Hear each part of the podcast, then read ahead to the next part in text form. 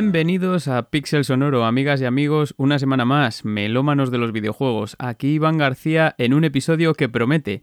Echando la vista hacia atrás, después de 18 maravillosos episodios y varias colaboraciones, está claro que en este cortito recorrido han aparecido muchas curiosidades en este programa unas más o menos fruto de la especulación, yo nunca me escondo en este sentido, ya sabéis, y otras también confirmadas por los propios autores, porque si hay una cosa de la que me siento honrado es de haber podido contar con compositores como Salvinsky de Narita Boy, como Enrique Martín de Saber Shadow, entre otros muchos, y además del más reciente, pues de José Ramón Viviki.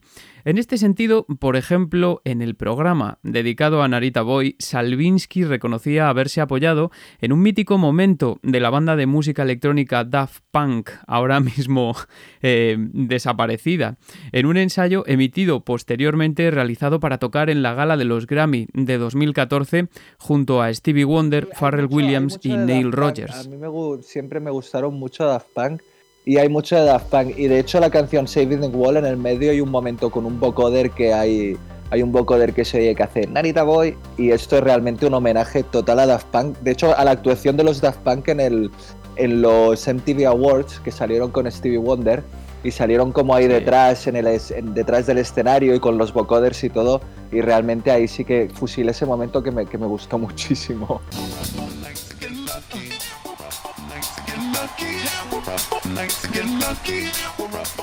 De igual modo, Enrique Martín, hablando sobre uno de los tracks de Cyber Shadow de título Scrambler, admitió que se inspiró en un tema de la banda Dream Theater llamado Ipse Jam del año 1989. Eh, realmente, a pesar de que sí que es, sí que es cierto que hay algo de... Hay, algo de reggaeton Realmente la inspiración de Scrambler viene por otro sitio completamente. Scrambler, eh, eh, un, tributo nada o sea, eh, muy deliberado, o sea, muy poco oculto a, uno de los primeros temas de Dream Theater, que es uno de mis, es probablemente pues, mi, banda favorita, ¿no? Es la, canción es It's a Jam, que es, pues uno de los primeros temas de, de Theater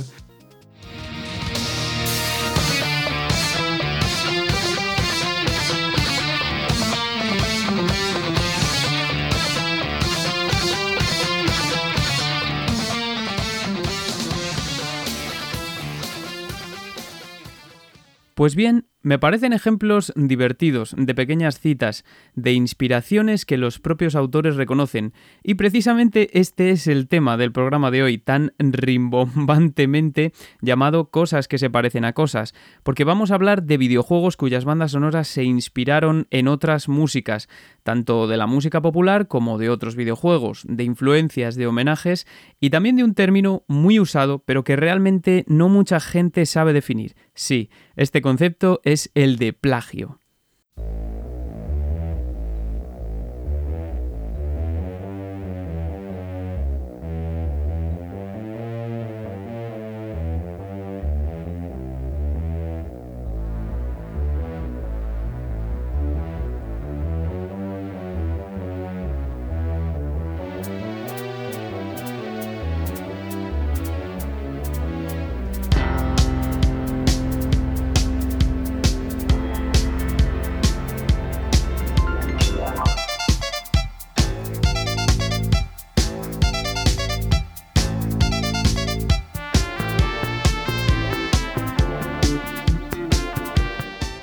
Bueno, ¿y entonces qué es plagio? Pues sobre el plagio lo curioso es que la legislación española eh, específica, que es la ley de propiedad intelectual, no habla en ningún momento de él y sin embargo, pues este término sí que se contempla en el Código Penal, en concreto en su artículo 270, en el apartado de delitos contra la propiedad intelectual. El plagio, según en nuestro Tribunal Supremo, estoy hablando de España, es una copia de, en lo sustancial de obras ajenas. Y por esto entendemos que se trata de, pues, de copiar obras y, no ideas. O sea, se copia lo que ya está formalizado y no la simple idea. Pero claro, copia en lo sustancial no deja claro hasta qué punto una copia es o no sustancial o simplemente una mera influencia, ¿no? El problema del plagio, y sobre todo del plagio en relación a la música, es acotar el concepto. La definición del Tribunal Supremo, por ejemplo, data del año 1995 y hasta entonces el término ya estaba más que desarrollado y por tanto ha existido siempre pues, una gran incertidumbre hacia su definición. La determinación de la existencia de plagio, sobre todo en música, un terreno en el que existen varios parámetros que coexisten y que mm, muchas veces son volátiles en el tiempo, es una causa que requiere de un examen técnico muy complejo. En ocasiones no importa tanto, por ejemplo, la extensión de lo que se está plagiando, sino la cualidad de lo que se ha plagiado, es decir, que exista una alta coincidencia de parámetros. Aunque como he dicho, esto música es particularmente difícil, puesto que una sola melodía puede cambiar totalmente su carácter si se le aplica una armonización y un ritmo diferentes, por ejemplo. De hecho, esto puede llegar hasta a confundir críticamente cualquier oído. De eso y de otras dos circunstancias, lógicamente, a saber, pues que la copia se haya realizado con conocimiento y también de que exista una apropiación de la obra, a lo que yo extiendo que también pues debe existir un ánimo de lucrarse y de que esa obra pueda interferir con el mercado de la obra que plagia, lógicamente.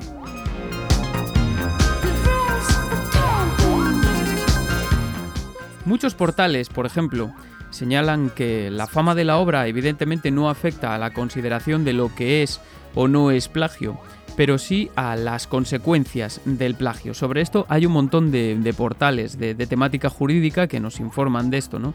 Pero ¿Qué puede ayudar a detectar un plagio además?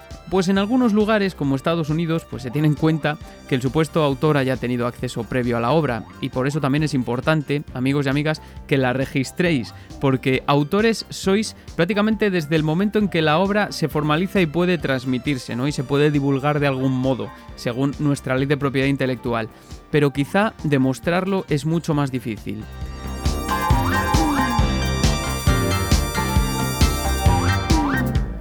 Otro problema añadido, tal y como nos fue impartido en varias clases llevadas a cabo por el investigador y profesor en la eh, Facultad de Ciencias de la Información de la Universidad Complutense de Madrid, Héctor Fouce, es el del uso del sampling, del sampleo en la música popular, algo que lleva trayendo a los juristas y tribunales de cabeza en los últimos años.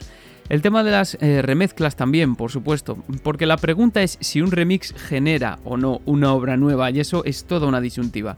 Al final, este tipo de divergencias se dejan muy en manos de la interpretación de la ley y de los precedentes por parte de los tribunales, siempre contando, y me gustaría apuntar, que es mucho más fácil detectar eh, plagio en unos campos que en otros. Por ejemplo, es mucho más fácil en obras escritas que en música, y de hecho si algunos de vosotros habéis realizado trabajos de investigación, siempre os pasan un filtro antes de que presentéis, por ejemplo, un trabajo universitario, un TFM o un TFG, ¿no? Aún así, me gustaría también expresar que cuando hablamos de emplear propiedades intelectuales, no todo es punible, sino que existen ciertos límites por los que ese uso es perfectamente posible, como son pues la cita para uso artístico, por ejemplo, siempre que la obra ya se encuentre divulgada y su inclusión se realice a título de cita o para su análisis, comentario, o también un juicio crítico indicando claro el nombre del autor. La utilización de obras huérfanas también eh, se excluye, o para las que haya expirado el periodo de protección de copyright, que actualmente recordemos es de 70 años a partir de la muerte del autor, según el artículo 26 de la Ley de Propiedad Intelectual. Tampoco será exigible el consentimiento del autor cuando se parodie una obra divulgada, como he dicho, siempre y cuando la transformación difiera de la original y no le cause ningún perjuicio, y esto es importante. Es un pequeño resumen en el que no he querido extenderme, amigas y amigos, porque el plato fuerte de este episodio, tan tan largo, el episodio más largo de la historia de Pixel Sonoro, eh, lo vamos a tomar acompañados por un amigo muy especial. Y creedme que esperamos que lo encontréis curioso y que, a pesar de la duración, os deje con ganas de más. Hoy no hablamos de plagio, hablamos de todo, pero sobre todo de música, de cosas que se parecen a cosas. うん。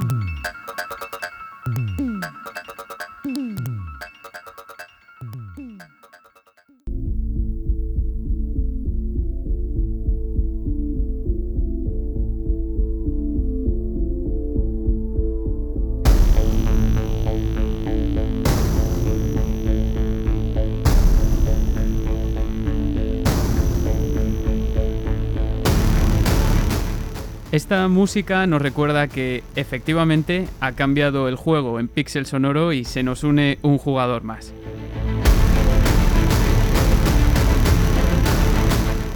Damos la bienvenida en Pixel Sonoro a ese personaje amado por los malos y temido también por los malos y por los buenos, graduado en juegos japoneses por la Universidad Autónoma de Santo Domingo, especialidad en JRPG y la saga Souls y director de los magníficos podcasts Modo 7 y Elden Cast. Isidori, amigo, buenas noches aquí en España, programa transatlántico el de hoy.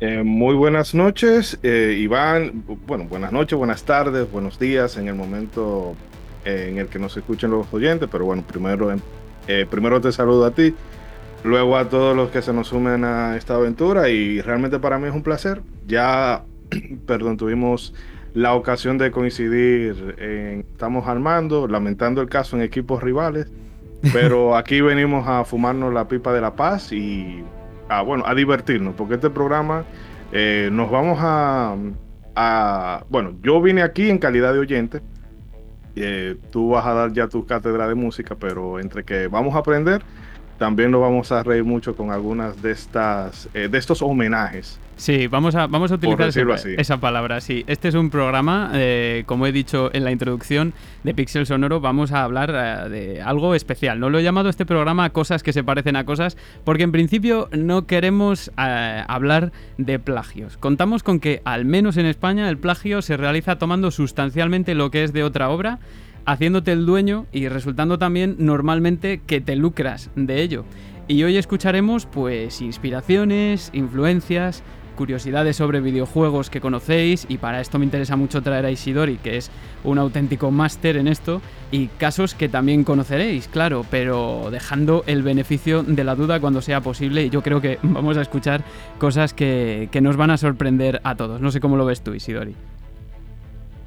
Sí, en lo particular, indagando un poco para este programa, eh, me di cuenta de algunas cositas, porque hay muchas, hay cosas que en un principio tú no las asocias, pero luego tú caes en cuenta de, ah, por esto es que esto me estaba evocando a tal pieza y demás.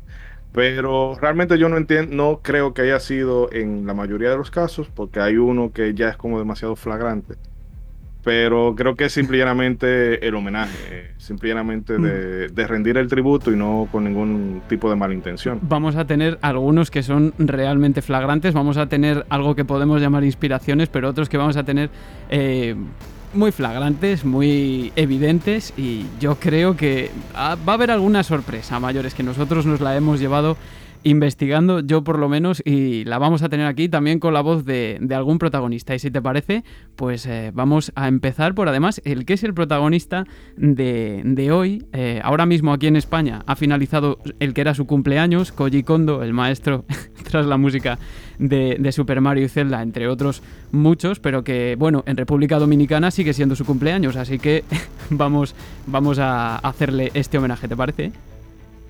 No, claro, claro que sí. Realmente una de las de los compositores que ha definido eh, toda una toda una franquicia. Ah, bueno, varias franquicias, pero eh, en particular sin él, eh, no sé, no, creo que estas franquicias no serían lo mismo. Pues sin más dilación vamos a cambiar de tercio y vamos con ello.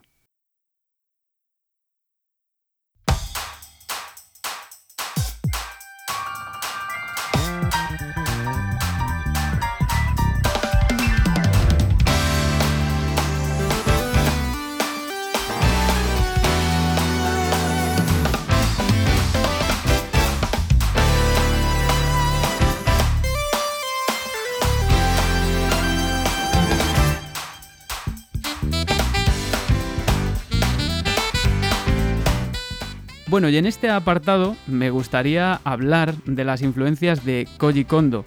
Eh, y del mundo de los videojuegos en general, porque en la introducción de este programa escuchábamos a la Yellow Magic Orquesta, que fue quizá la primera agrupación que integró sonidos de instrumentos que recordaban a la música de videojuegos. ¿Te, sonaba a ti, Shodori, este, este nombre, Yellow Magic Orchestra?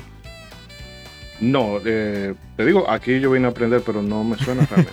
pues el caso es que eh, fueron los primeros que integraron sonidos que ahora conocemos como chiptune, pues fusionándolos con, diversos estilos como el pop, el, rock y el jazz. Es decir, que otorgaron eh, relevancia a la música de los videojuegos y fueron de hecho eh, con los siete álbumes que lanzaron entre 1978 y 1983, pues una gran influencia para los compositores eh, posteriores. Y de hecho, ya el primer álbum de título homónimo eh, de Yellow Magic Orchestra, pues emplearon samples de, de Gunfight, de Space Invaders o de Circus. Y la banda, que estaba compuesta por Auromi Osono, Yukihiro Takahashi y Ryuichi Sakamoto, que este último, no sé si lo sabes, pero es el compositor del último emperador o sea, que está oscarizado y también de El Renacido y por tanto pues eh, es algo, una figura muy importante. Eh, aparte, me gustaría hablar de Osono, que pues que encumbraría más tarde a la música chiptune como, como un género, como cualquier otro en 1984 con la llegada del álbum Video Game Music, compuesto por una serie de arreglos realizados por el propio Osono de la música de, de juegos de Namco, ¿no? Y en esta serie de grupos, pues tenemos algunas influencias de Koji Kondo que vamos a escuchar aquí, como no podría ser de otra forma. Eh, y un caso parecido, yo no sé si te sonaba la banda T-Square.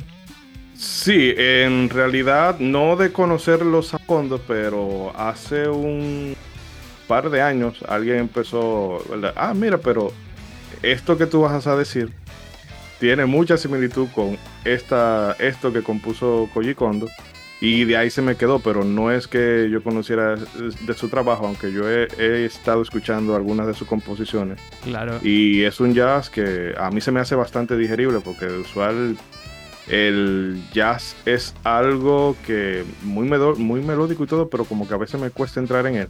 Pero el de T-Squad es bastante amigable para, para, uno introducirse. Es que este es un jazz eh, especialmente japonés, y lo digo en este sentido porque estas primeras bandas que fusionaban jazz, pop y rock en general, fueron principales eh, inspiración para muchos compositores, pero sobre todo para Koji Kondo, que en más de una entrevista lo ha dicho, ¿no? Que seguía algunas bandas de hard rock, pero sobre todo artistas de jazz como Herbie Hancock, Corea y lo que se denomina Japanese Fusion. Eh, grupos como Cassiopeia, que tú lo escuchas, Isidori, y es como que estás escuchando Mario Kart o Outrun o este tipo de bandas sonoras. o sea, para mí es muy difícil eh, explicarlo. Entonces, em, yo creo que podemos poner el primer tema de hoy de cosas que se parecen a cosas que es eh, un tema que se llama Sister Marian, que se, está contenido en el álbum de 1974 Adventures de, T-Square, que se escribe T-Square, como es un juego de palabras, ¿no? Como, como D-Square. Si te parece, lo ponemos para ver eh, qué dice la gente del parecido entre cierto fragmento de este tema y el tema principal de Super Mario. No, hay más claro ni el agua, pero vamos a no, a no influenciar la opinión ajena. vamos a ello.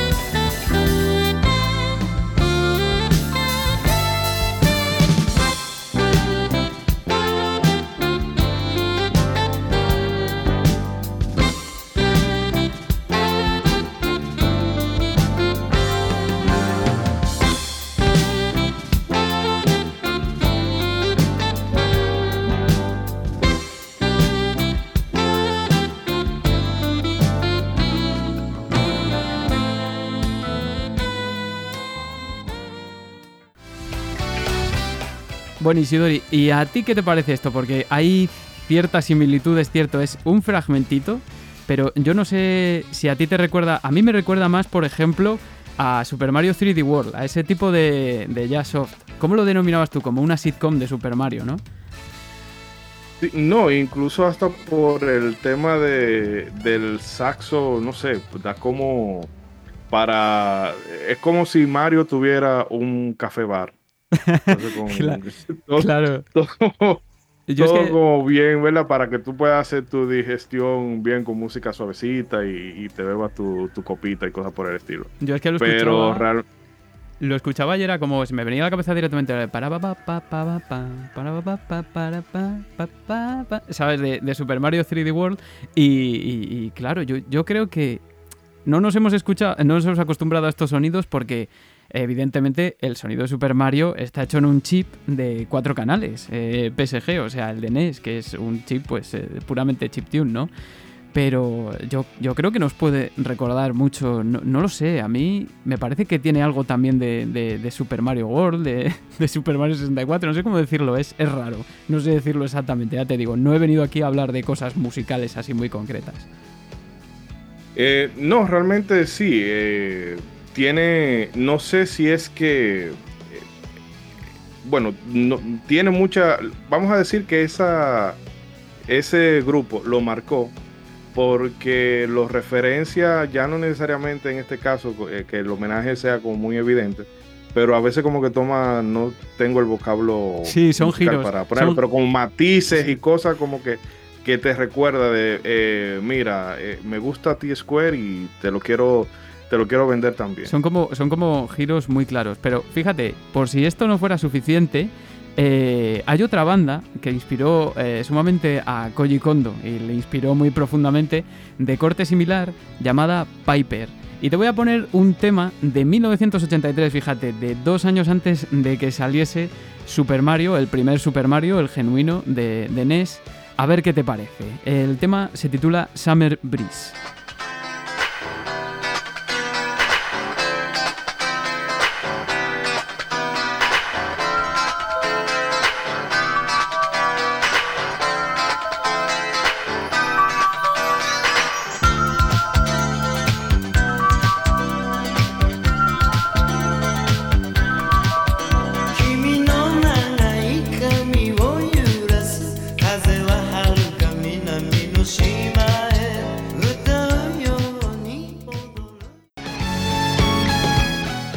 A ti así, de primeras, ¿a qué te recuerda este tema? La introducción, con la introducción, vale. Sí, no, te digo, te decía que al, toma un poquito uno poder ubicarla, pero luego eso te recuerda eh, a Mario, ¿verdad? Con, con, el poder de la estrella. Y suena, no sé, me recuerda más un poco como a, a el tan tan tan tan tan tan, pero en el pero en las versiones como de Mario Kart, no tanto la, la 8, pero como la de 10. Ah, eh, fantástico dato. Con, ese brillo y, o sea, me suena, obviamente, eh, te cuesta un poco familiarizarla con la versión de 8 bits, si, si es la única que tú tienes de referencia. Claro, es Pero si tú has escuchado las otras reversiones que se han hecho a lo largo del tiempo, es, más fácil tú caer en cuenta de, dónde viene el homenaje. Pero claro, fíjate qué interesante, porque a lo mejor eh, mucha gente, tenemos, entre los que me incluyen, un pedestal a Koji Kondo, que a mí me parece eh, evidentemente una de las figuras más importantes dentro de la música de videojuegos. Pero un poco lo que se viene defendiendo en este podcast, y yo creo que mucha gente está de acuerdo, es que la música de videojuegos no apareció de la nada. Y que todos los compositores, como iremos viendo, pues tienen sus influencias, unos las dejan caer más y otros menos. Pero hay otra referencia que voy a presentar ahora muy conocida y que ya ha salido en este podcast también en, Pixel Sonoro. ¿A ti te gusta Gustav Holst? ¿Sabes eh, quién es el compositor Gustav Holst?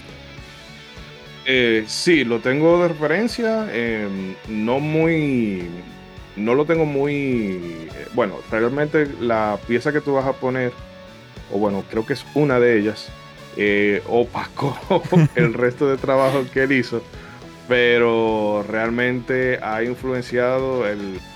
Yo mismo investigando, indagando sobre él, me ha sorprendido el, o sea, el legado tan grande que ha dejado porque lo han, vamos a decir así, homenajeado grandes eh, compositores y en este caso de Koji Kondo no lo estoy tirando al, menos, pero en, ese, la en esa época la música de, videojuegos no era, no era algo que se tomara como con tanta seriedad como se hace ahora. Y, bueno, era un compositor chico, por decirlo así. Ese es uno de los principales motivos de que aparezcan muchísimas referencias a la música popular y a la música clásica en los primeros videojuegos, porque no era tan importante, no se consideraba tampoco tan importante, ¿no?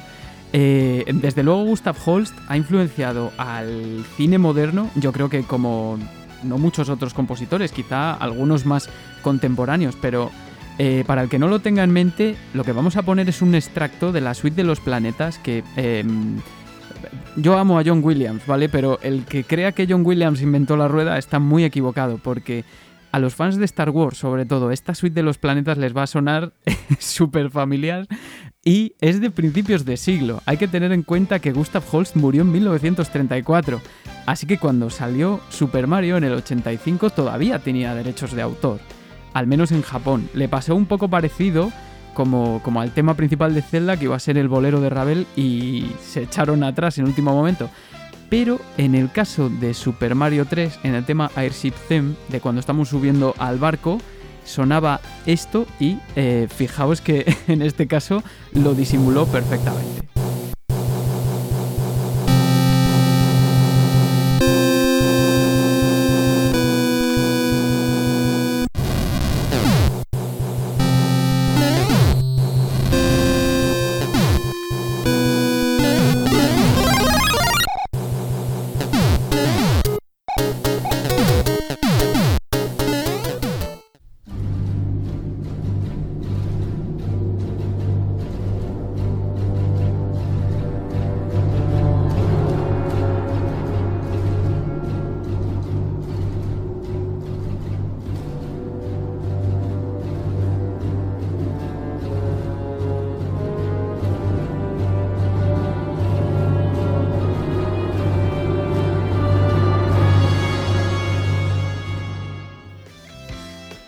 Bueno, ¿qué te pareció Isidor? Y yo creo que esto ya lo conocías y ya había salido también en Pixel Sonoro. Es una cosa que, es muy reconocible. Yo creo que es Vox Populi dentro del mundo de los videojuegos.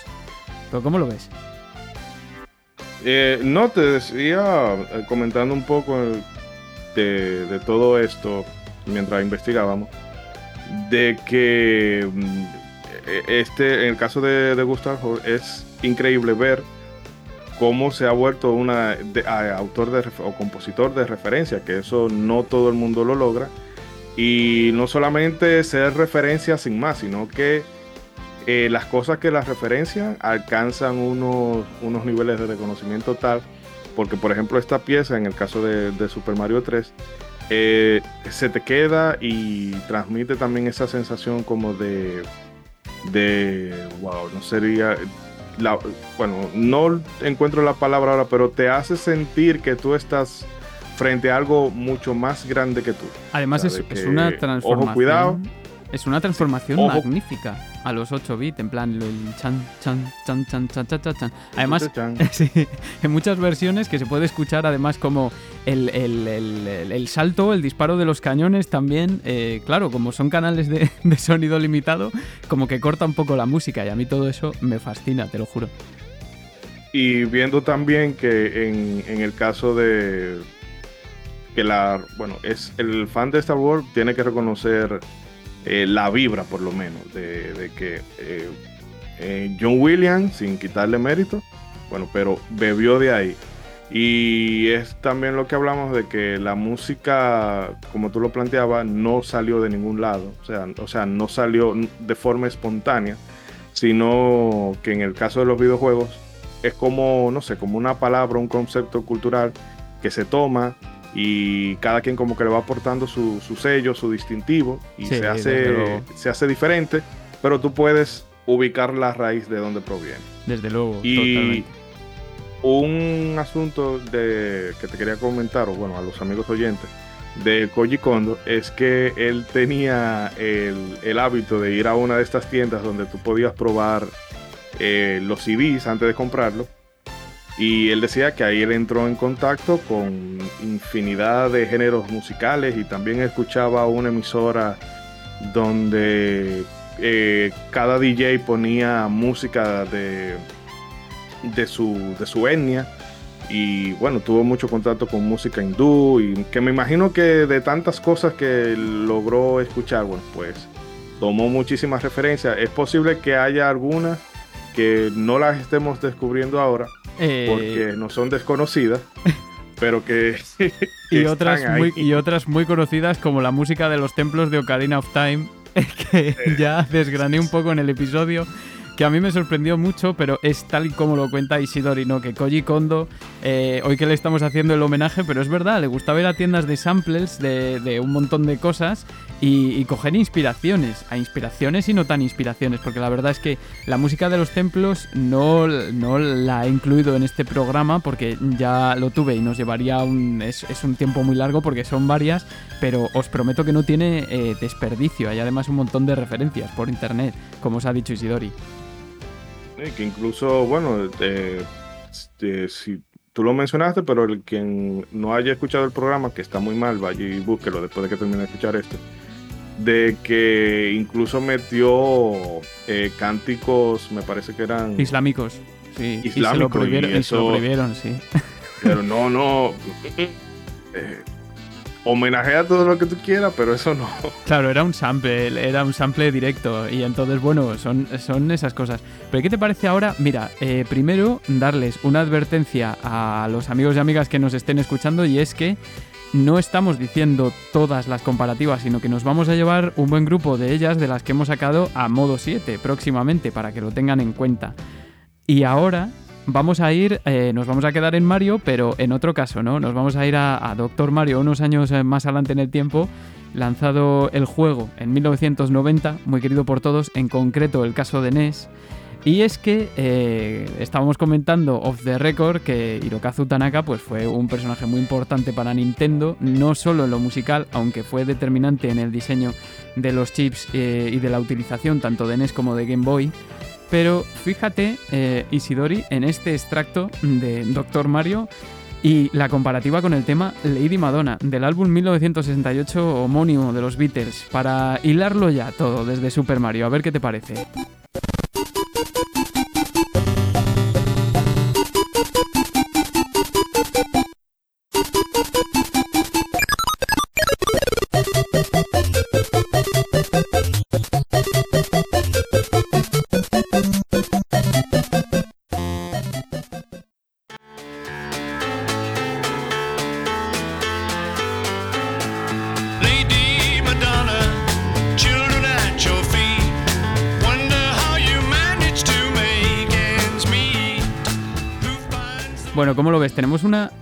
Melodía que se parece y además sabemos a ciencia cierta que no puede, quizás no sea lo único que tomaron de, este tema en Nintendo.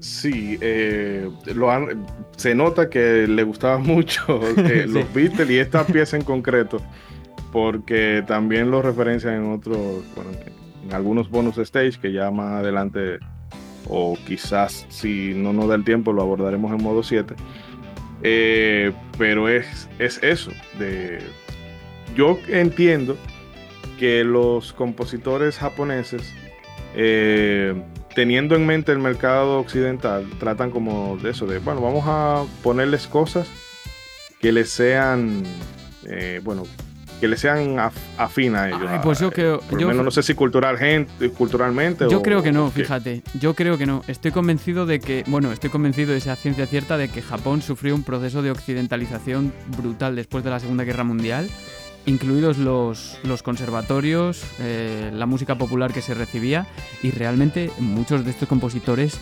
eh, debo unir a esto, bueno, luego lo comentaremos, a, Nobuo Ematsu, por ejemplo, eran grandes fans de, la música rock y, también hard rock a veces, en, algunos casos americana y, británica, ¿no?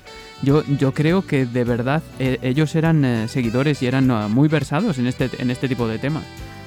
Yo lo creo así. Eh, bueno, sí, realmente, porque obviamente tú, eh, tú compones con lo, que, con lo que te sientas cómodo.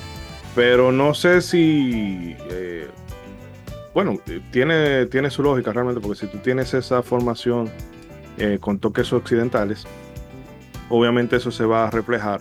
Pero no sé si también, porque en el caso de Yuso Koshiro, que más adelante lo mencionaremos, él tenía en mente a la gente del otro lado del océano, aunque, eh, bueno, tiene otras composiciones muy propias de él que realmente demuestran que no hay porque no queremos decir con esto de que el hecho de que tomen homenaje, ya, claro, de que no sean eh, grandes compositores y capaces de componer cosas que te en los pelos en sus propios méritos. Por supuesto. Luego vamos a tratar a Yuzo Koshiro, que tiene una forma muy peculiar de componer y además lo que vamos a sacar en claro de este programa es que Yuzo Koshiro, una realidad total, que Yuzo Koshiro es el puto amo, como decía Guardiola, pero eh, totalmente. ¿Y qué te parece si pasamos al, al siguiente juego? No, una cosita de, de, Chip Tanaka que quería mencionar, de que, bueno, lo tenemos, yo particularmente lo tenía muy centrado en el tema de la música, pero eh, también les recomiendo a los amigos, y me vas a disculpar el spam, pero bueno, Eneco me mandó como un caballo de Troya, así que voy a aprovechar. Eh, en el capítulo de Arqueología Nintendo, donde se habló, yo me sorprendí de que Chip Tanaka eh, fue el, eh, quien diseñó ese, ese periférico. Y también encima es presidente de Creatures, que eh, trabaja conjunto con, con, Game Freak y la gente que, bueno, creo que ya se llama... Bueno, el equipo que está a cargo de Pokémon. Sí, y luego resulta que tú te lo encuentras por la calle y lo último que tú vas a... Bueno, él te va a parecer, no sé, estudiante, un profesor de, de filosofía y letra o cualquier cosa así que vive con el mínimo y no un señor que de seguro se tiene que estar forrando en billetes. Sí. no, bueno, no lo sé. De verdad que tiene algunas entrevistas que, es para verlas. Es como un pensador decadente. Yo lo quiero ver así también un poco, como eso, como un intelectual decadente. Es algo así la estética que lleva a Hit Tanaka. Pero sin duda es un personaje eh, muy importante. Y muy buen apunte que dices. Aquí no hay ningún caballo de Troya de Neko, que aquí el, primer fan de arqueología Nintendo soy yo. Y seguro que vamos a hacer, eh, vamos a hacer alguna referencia más. Pero ahora vamos a pasar al siguiente juego eh, que yo creo que de esto también nos vas a poder eh, dar muchos detalles. Vamos a... Bueno, yo creo que con lo que va a sonar a continuación nos basta.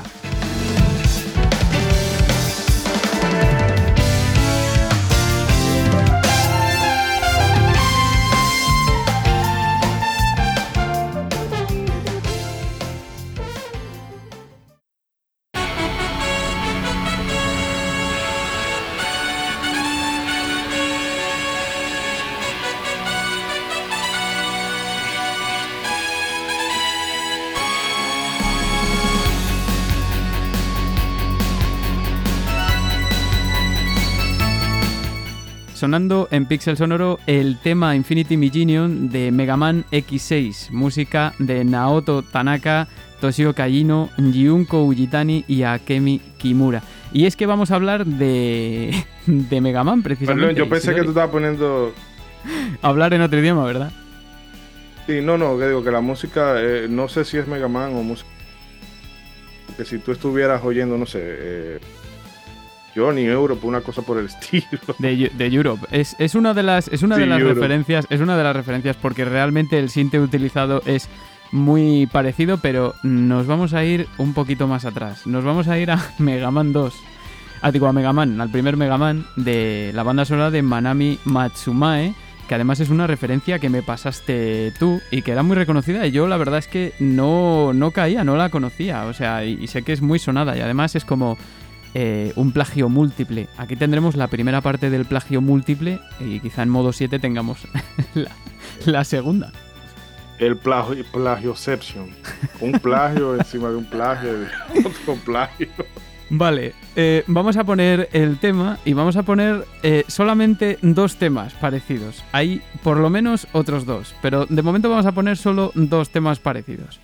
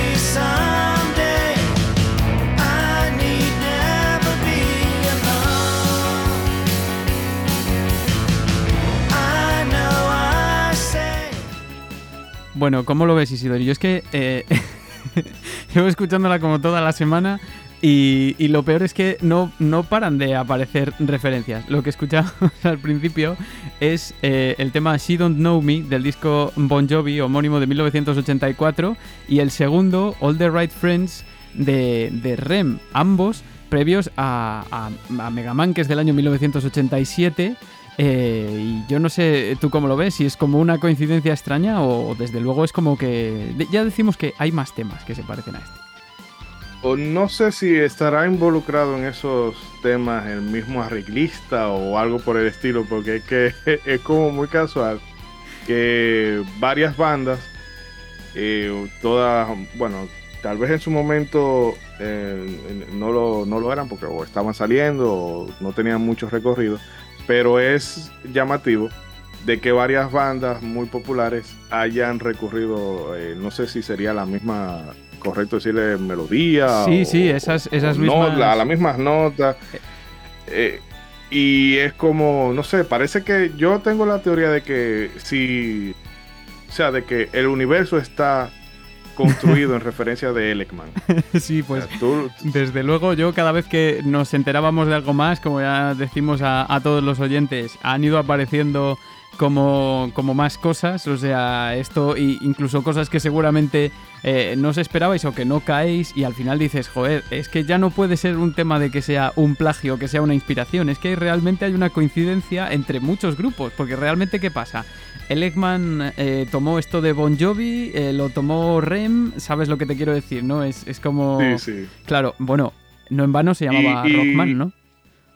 Y de hecho, la canción, bueno, la de la versión que canta eh, de, She Don't Know Me, eh, originalmente era de otra de otra agrupación, pero no se llegó a publicar y, bueno, con yo bueno, vamos a entonces a sacarlas nosotros y eventualmente, precisamente porque no es un tema de ellos original, han decidido simple y llanamente a no volverlo a tocar nunca más. O sea, es baneado.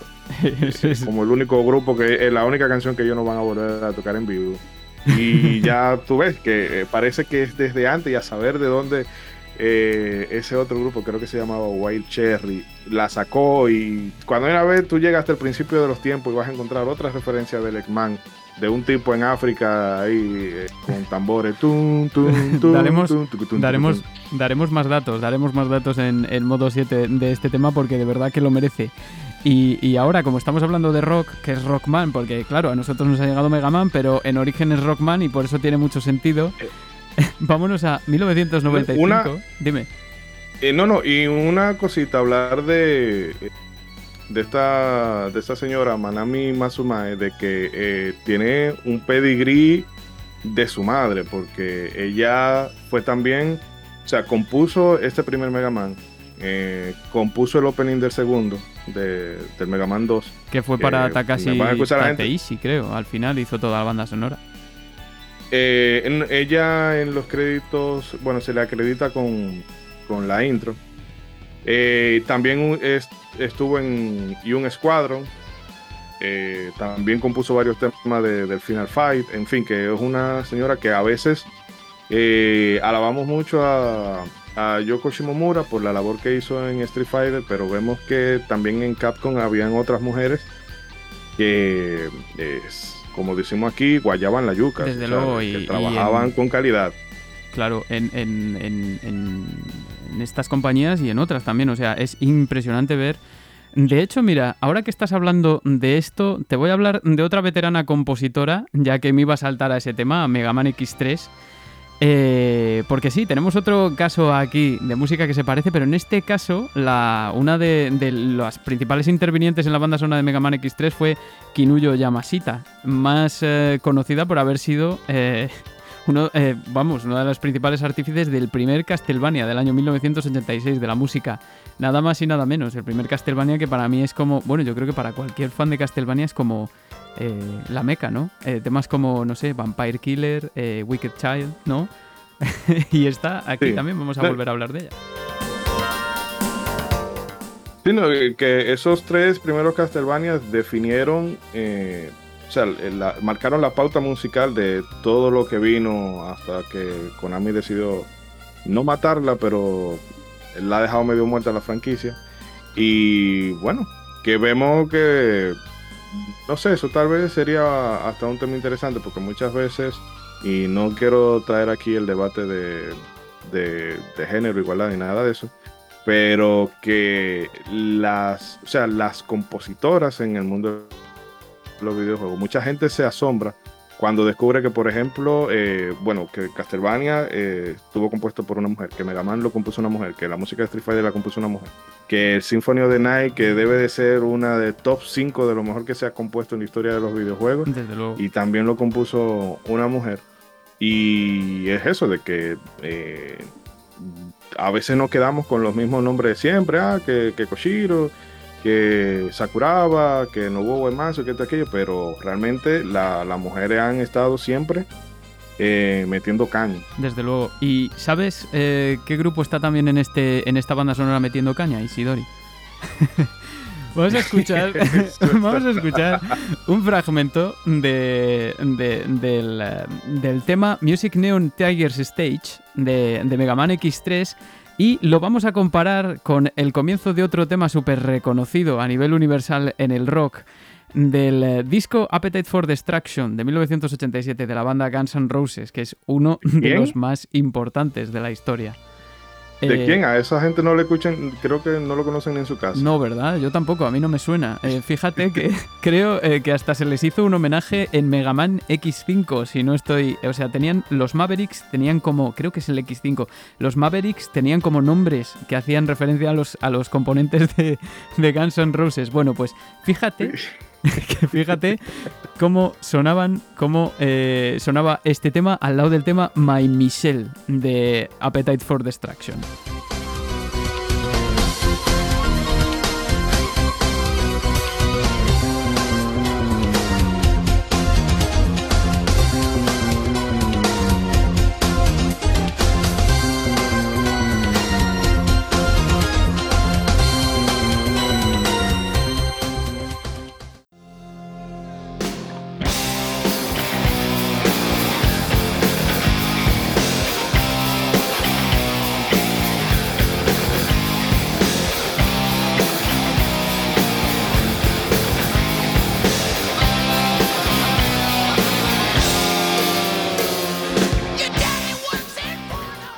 Este, ¿cómo lo ves, eh, Isidori, esta comparativa? ¿La conocías? Yo eh, la encontré, no, recuerdo en qué, en qué medio, no sé si fue en La Poción Roja, eh, que es, un, canal de, YouTube que sacó muchos vídeos de estos, pero yo desde luego me quedé de piedra porque evidentemente hay, hay un parecido más que evidente, ¿no?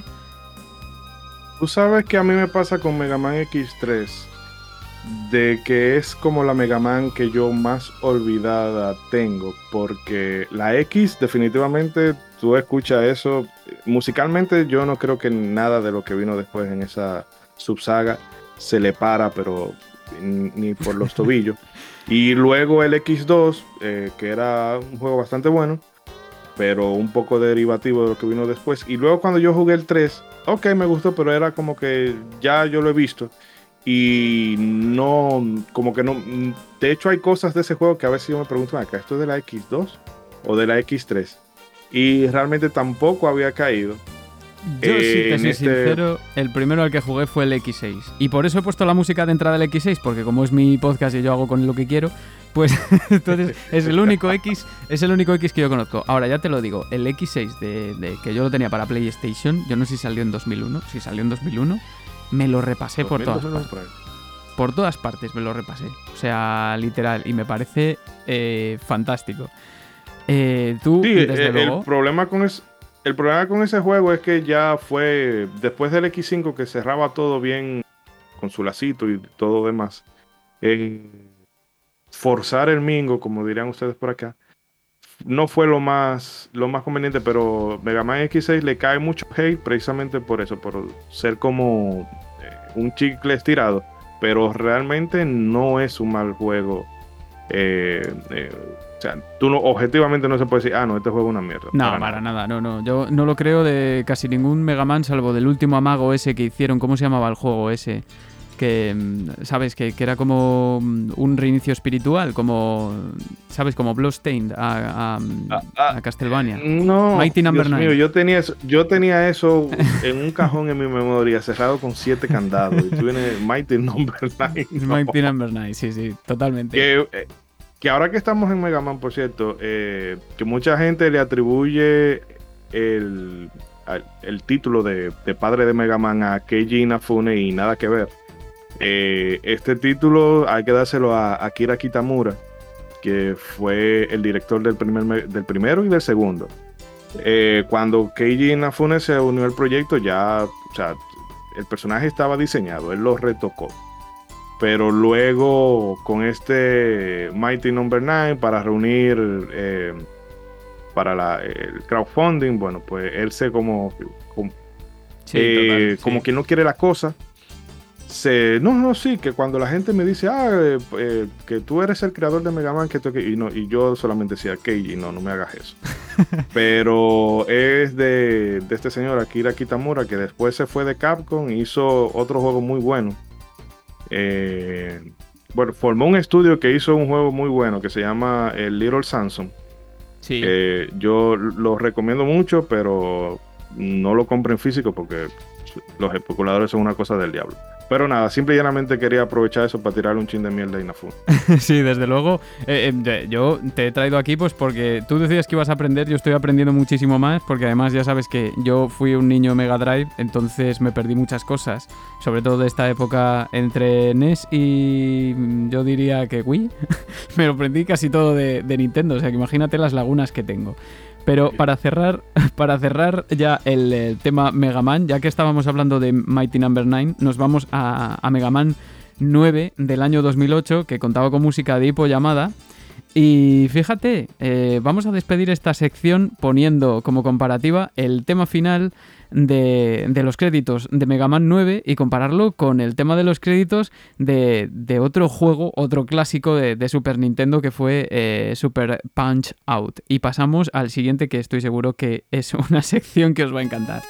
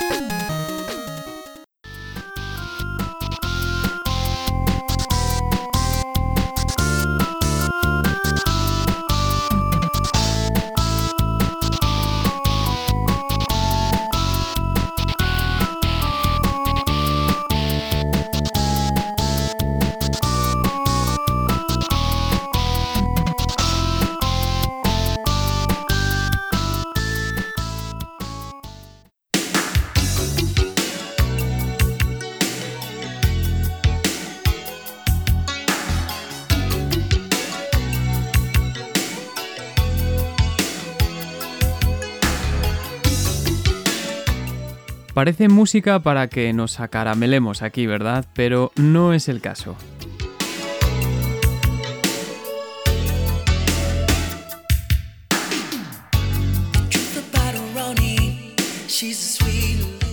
Sonando en Pixel Sonoro una música que a lo mejor quizá a estas alturas no esperabais. Ya, bueno, anticipo que vamos a estar mezclando todo el rato música de videojuegos y música popular, pero eh, lo que está sonando es eh, Bobby Brown. ¿Y tú sabes por qué, Isidori, está sonando Bobby Brown? Eh, no, por favor, ilumíname. Vale, no, estamos... No me digas... No me, dime que no me vas a desmontar otro santo. Sí, desde luego. A lo mejor para ti no tanto que eres un fan de Super Nintendo, pero lo que estamos escuchando es Ronnie del álbum Don't Be Cruel de 1989, como he dicho, de Bobby Brown. Y es que nos vamos a ir a una de esas joyas universales, nos vamos a Sonic. El Sonic, además original, como el Sonic 2 de Masato Nakamura, de esas músicas, quiero decir. Eh, y vamos a poner eh, un par de. una equivalencia en concreto de Sonic y otra que os va a sorprender mucho, que es también de Sonic, pero del Sonic de 8 bit. Y es que en uno de los temas más míticos, bueno, el primer Sonic y el segundo Sonic tuvieron temas eh, súper míticos. Eh, Marvel Zone, eh, Chemical Plant, Green Hill, no sé, un montón de ellos, ¿no? Pero si nos vamos al tema Bridge Zone del primer, del primer Sonic, vamos a encontrar. uy, no, perdón, ese me he equivocado, que ese es el de, el de 8 bits. Spring Yard Zone del Sonic de 1991. Vamos a encontrar una equivalencia con el tema de Bobby Brown, Every eh, Little Step, del mismo álbum del que he hablado antes, de Don't Be Cruel. Vamos a escucharlo primero y comentamos después la equivalencia.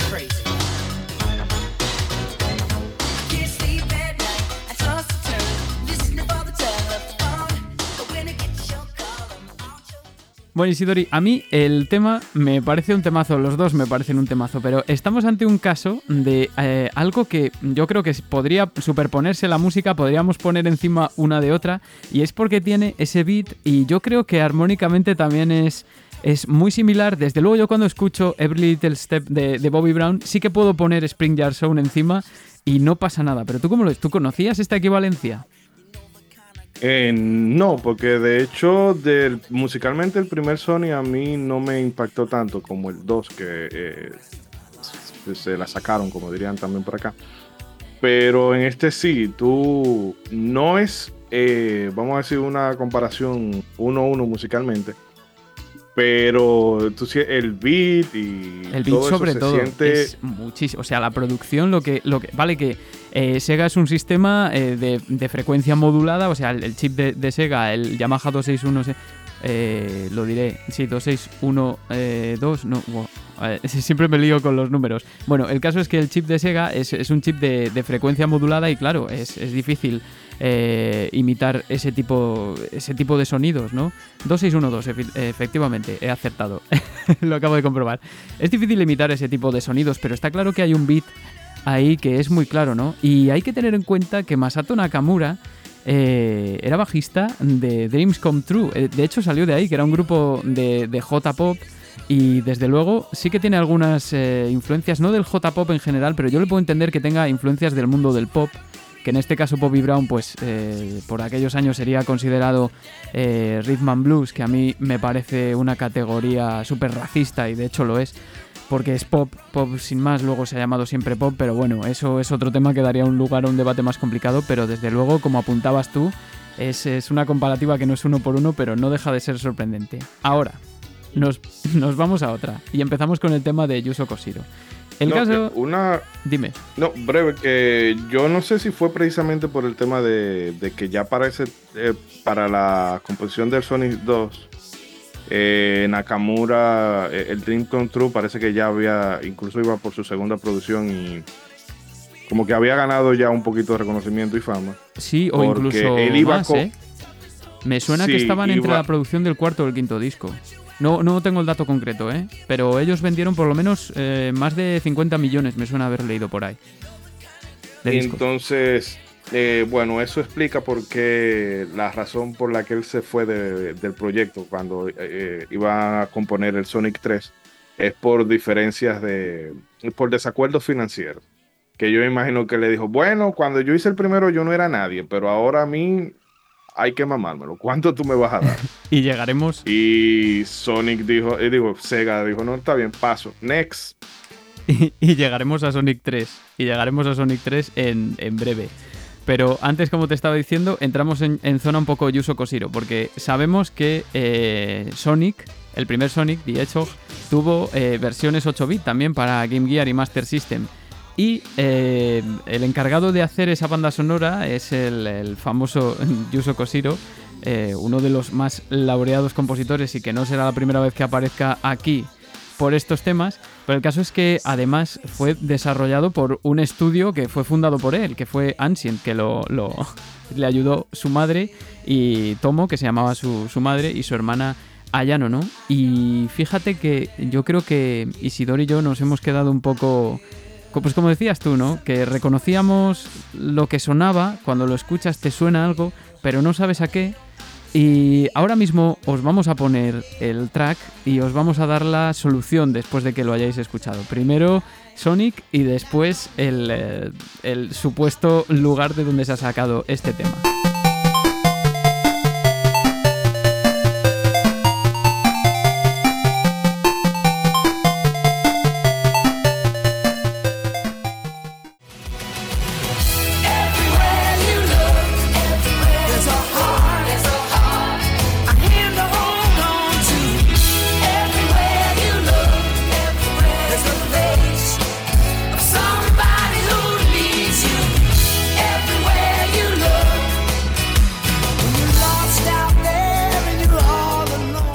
Vale, Isidori, amigo, te dejo a ti que hagas los honores de decir de dónde procede este tema.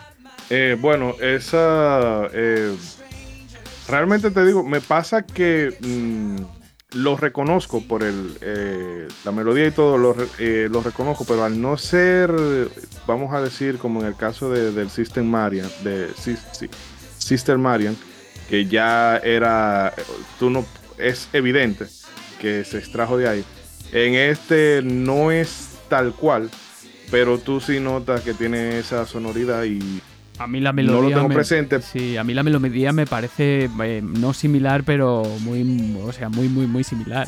Quiero decir, sí, yo sí que sí que se puede pensar, sí. Sí, no, pero que al ser una canción que básicamente eh, estamos hablando de, del intro de Full House, eh, de 3x3 por estos por estos lares o Padre Forzoso, según me, indica el amigo Iván por acá, en España. en España fue Padre eh, Es una, es una canción que realmente tú no la, no es que tú te la pones, eh, vamos a decir, en, el carro o en el móvil para escucharla. Pero sí, realmente tú la escuchas y dices, ah, parece que Yuzo Koshiro en sus tiempos de ocio eh, se ponía a ver la serie y bueno, le habrá gustado eso y, se, refleja aquí, o puede ser, no sé si es posible, eh, mera coincidencia, porque como decimos, en, o bueno, decimos no, como suelen decir algunos, eh, esas cosas se dan. De, sí, desde luego que hay eh, coincidencias, sí, que hay... Eso en, incluso en comedia, eso tiene, tiene un nombre, cuando dos comediantes desarrollan una misma rutina, pero sin ninguno haber jamás haber eh, escuchado la otra. Ah, pues ahora mismo no me, no me suena a mí el concepto, pero desde luego, como yo te digo que como músico y como alguien que de vez en cuando se sienta a componer algo, mm, salen cosas. O sea, salen cosas que luego las escuchas y dices, eh, hostia, es que es este tema, ¿sabes? Y ni siquiera lo habías pensado, pero, o sea, no tiene por qué ser. Yo creo que en este caso no, no había referencia previa, yo estoy contigo.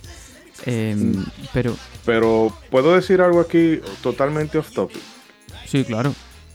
Que, óyeme, yo tuve un cross grande con esta, con esta muchachita, eh, eh Candace Cameron, que hacía el papel de la hija mayor. Dios mío. Solamente lo quería dejar aquí. Vale, pues mira, hablando de esto, ya que hemos sacado antes el tema de Sonic 3, tú dijiste que, claro, Nakamura se había ido pues porque el proyecto de Dreams Come True era, mm, bueno, pues era, un proyecto que había tenido éxito y que él pues eh, a lo mejor quería ir por ese sendero. Y claro, eh, la banda sonora de Sonic 3 contó con nada menos en un principio con Michael Jackson, o al menos eso es lo que se cuenta, yo creo que es verdad, porque Michael Jackson era un fan declarado de Sega y de ahí sus protagonismos entre el juego, por ejemplo, eh, Michael Jackson's Moonwalker, que eh, curiosamente iba de rescatar niños. yo, lo, dejo ahí, a mí es que de verdad que me hace gracia. Pero claro, ¿y si te dijera que este tema eh, digamos, eh, tú, ponte que lo llamas plagio. La hermana de, Michael Jackson plagió el plagio. Sí, no digo yo si será un caso en el que ella habrá dicho. Me gusta cómo suena, lo voy a tomar para mí porque somos hermanitos, coja por el estilo. y es como todos, toda la familia somos fans de Sonic, pues voy a pillar el tema de Bridge Zone, pero la verdad es que es, un, es un tema muy parecido, que es eh, el tema Together Again, eh. que apareció en 1997 y que vamos a escuchar al final de la sección. O quizá Michael estaba jugando Sonic en la sala y ella pasó, mm, me gusta como oye. Voy a hablar con mi productor.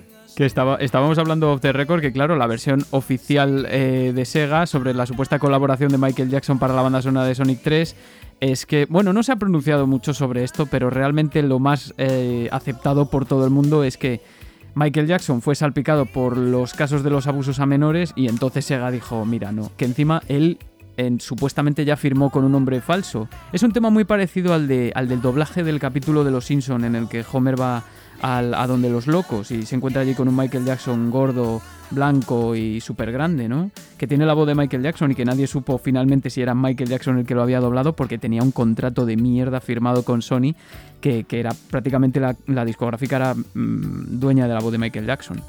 Eh, sí, y bueno, mm, eh, creo que esto lo comentamos fuera del aire, de que hay una, una versión que dice que, este, que Michael Jackson pidió que se sacara de los créditos porque él no estaba complacido con el resultado final de la calidad musical, de cómo se escuchaba el audio. Mm, y que pidió que lo retiraran, pero es que no, o sea, y no nos lo si de verdad, si de verdad se dio eh, esa situación en que, que él compuso los temas, y también se da por esa misma fecha todo el caso de, las acusaciones de abuso y demás, pues tú como empresa te vas a querer distanciar de eso, pero lo más posible, independientemente de la de la veracidad o no de aquellos. Y mira, estaba buscando eh, la definición de lo que hablamos ahorita, de llegar a dos cosas eh, de dos personas que lleguen a, componer o a producir, vamos a decir, una obra de arte similar sin haber tenido ningún tipo de contacto previo, es Kryptonesia. Ah, bueno, mira, yo no, lo sabía, lo desconocía totalmente. Sí, te lo, te lo paso por aquí, por si acaso. Pero en fin, eh, vamos, eh, off topic, pero vamos a, vamos a escuchar, vamos, a, vamos a escuchar el, tema. Vamos a poner primero Beat Zone, el, el, que estábamos hablando antes, el tema de, del Sonic the Hedgehog de 8 bit, y después el tema Together Again de, de 1997 de Janet Jackson. Y pasamos al siguiente juego que vamos a reseñar hoy.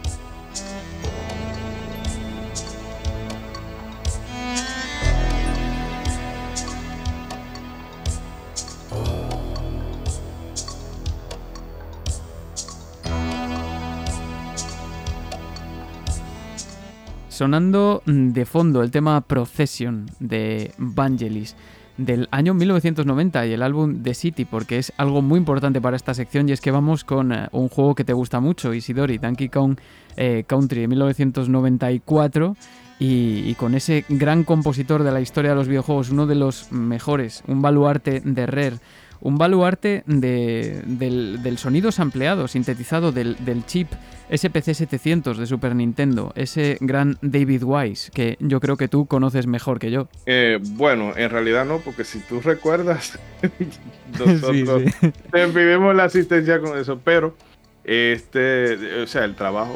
Bueno, Donkey Kong tiene una banda sonora tan buena, tan buena, que hasta te incluye un juego, para que tú veas cómo son las cosas.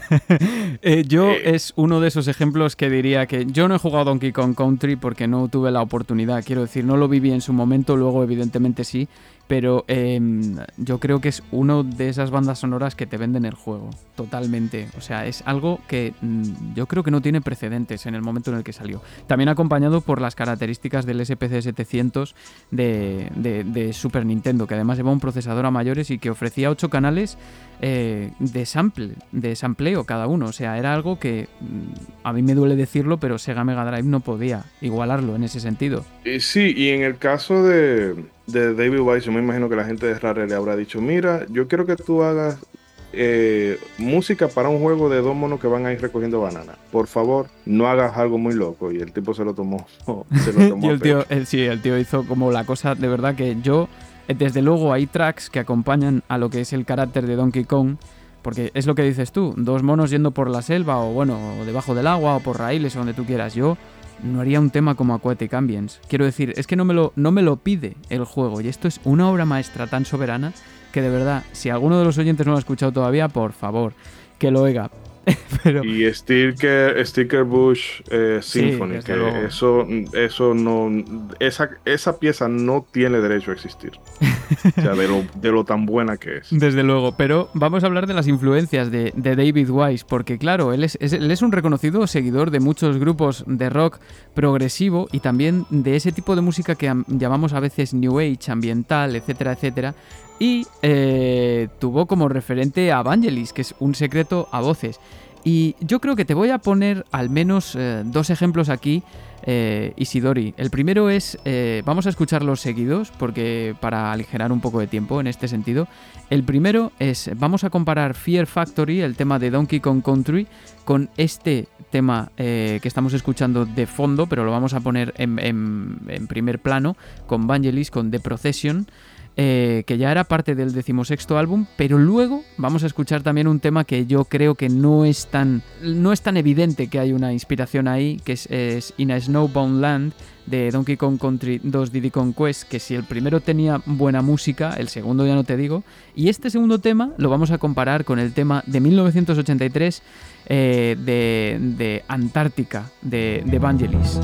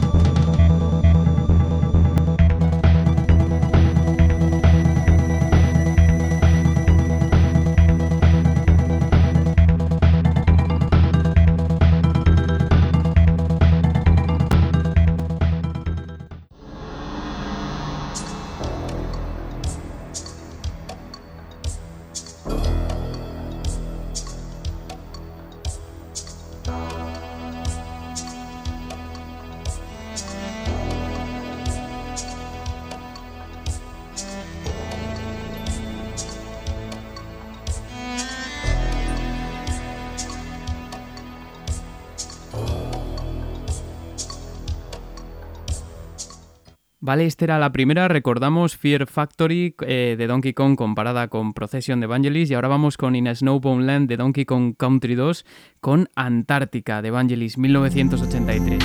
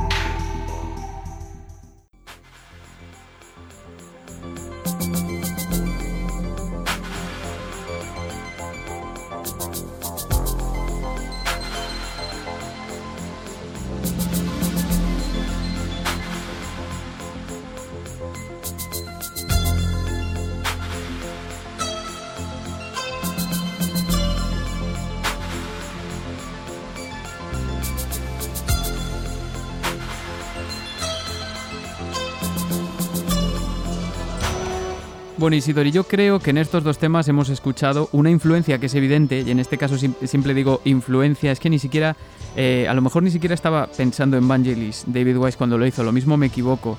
Pero eh, desde luego, mm, sí, o sea, sí que hay una influencia. Evidentemente él vendría toda la vida escuchando este tipo de temas y a mí sí que me parece bastante reseñable en este sentido. Es lo único. Sí, yo realmente, a mí, o sea, como estábamos hablando de, estos homenajes y referencias, eh, me costaba buscar la similitud tal cual, porque yo, ok, me suena a, pero no es eh, como una referencia muy directa, que creo yo que es que él dijo, bueno, esta sería como mi, mi rendición de un tema de Vangelis en este juego. Sí, totalmente. Que no creo que sería una cosa de, bueno, ah, me gusta esto y lo voy a meter así. Está ahí, está ahí la influencia, yo creo que cualquier oyente que lo haya escuchado lo puede reconocer, pero yo creo que no es tan evidente como para llamarlo homenaje. En este caso sí que a lo mejor estamos hablando de algo que es una influencia eh, pura y dura, y esto a mí me parece maravilloso porque, en fin, a mí Vangelis me encanta y creo que es más que reconocible que, en ese sentido sí que ha eh, tenido parte de su, recorrido en la, influencia en este juego, que esta música que nos parece maravillosa a los dos. Pero si te apetece, por cambiar un poco de tercio, vamos a un juego que está plagado de, de, homenajes. No voy a decir de momento cuál es, pero bueno, simplemente vamos a cambiar la música y vamos a empezar a hablar de él.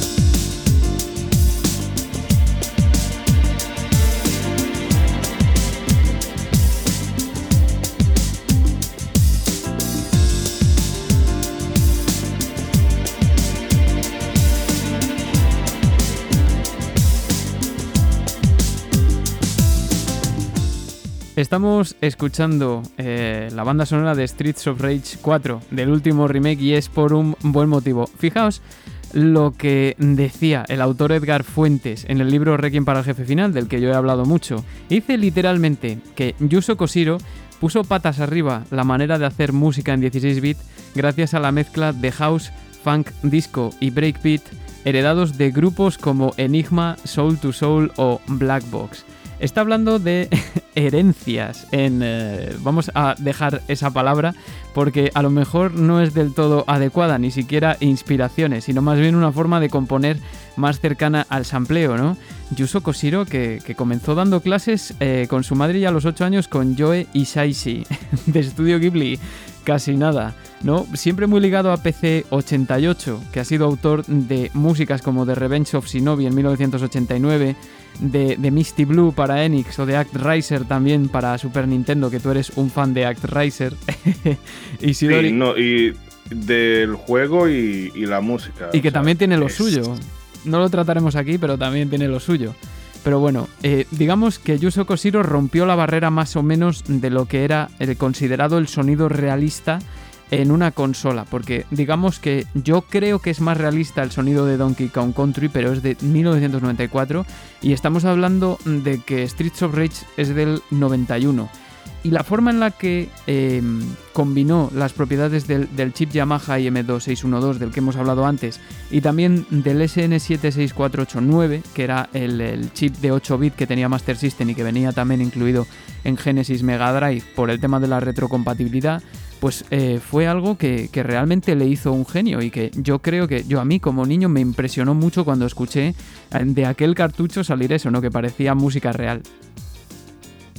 Bueno, yo te voy a hacer una confesión. Yo vine a saber de la existencia de Street of Rage a 2010 por ahí, 2010, 2009 y fue por la música. Y eso es que eh, nosotros tenemos un amigo, eh, bueno, el agente Cobra, que es uno de los participantes del, del podcast de Modo 7, que es muy ceguero. Y otro amigo, Joan, que, que nos ayudó con el diseño del logo y demás. Siempre están tirándose pullitas. Y ah, que el chip de, sonido de Sega que suena mal, que suena aquello. Y el agente Cobra me hizo llegar eh, el Fighting in the Streets. Sí. Y a mí me costó. Eh, eso, yo decía, eso no es de un Sega. O sea, de, de, de una sí, desde luego. No es. No lo es. Y luego, o sea, viendo eh, todo el trabajo musical que ha hecho, que ha hecho Yuzo Koshiro en, en esa saga y en Beyond Oasis o Story of Thor, como no sé cómo lo conocerán de aquel lado, tú te das cuenta de que el tipo es un maldito genio. O sea, yo quisiera. era muy joven, no, no sé la edad exacta que tenía cuando hizo todo esto, pero era muy joven. Es un compositor muy bajito. joven. Veintipico bajito a mí me suena que 20, 21 años. O sea, y el tío como que se recorrió un montón de recreativas intentando coger inspiraciones y además inspiraciones de música también popular de lo que a él le, recordaba lo que era la, la, nocturnidad, los clubs, las calles, las peleas, ¿no? Todo este tipo de... Yo creo que eh, es cierto que eh, ahora lo vamos a ver, cogió de muchos sitios, de, varios sitios, como, como lo haría cualquier productor DJ, vamos, que era una técnica como de samplear, ¿no? Pero captó yo creo que esa esencia como, como ningún otro. Si te parece, ponemos, los ponemos así, en, fila, los vamos comentando nada brevemente y al final les traemos en conclusiones. ¿Te parece bien? Sí, sí, sí, sí. Vale, el primero, que yo creo que es muy sonado, eh, también lo ponía Edgar Fuentes en el libro, pues eh, tenemos el tema que tú has mencionado, de Streets of Rage, que es el, primer, el primer tema del primer juego, casi lo más reconocible, eh, ¿no? El más famoso. Pues fíjate, lo vamos a comparar con el tema de Soul to Soul del grupo Get Alive. Incluido en el álbum de 1990 titulado 1990 A New Decade. Eh, ¿no? Y el primero, fíjate, el primer disco de Soul to Soul que fue titulado Club Classics, los clásicos del club, ¿no? Volumen 1, que era de 1989. Vale, pues eh, quiero que te fijes em, especialmente en ese pianito que aparece.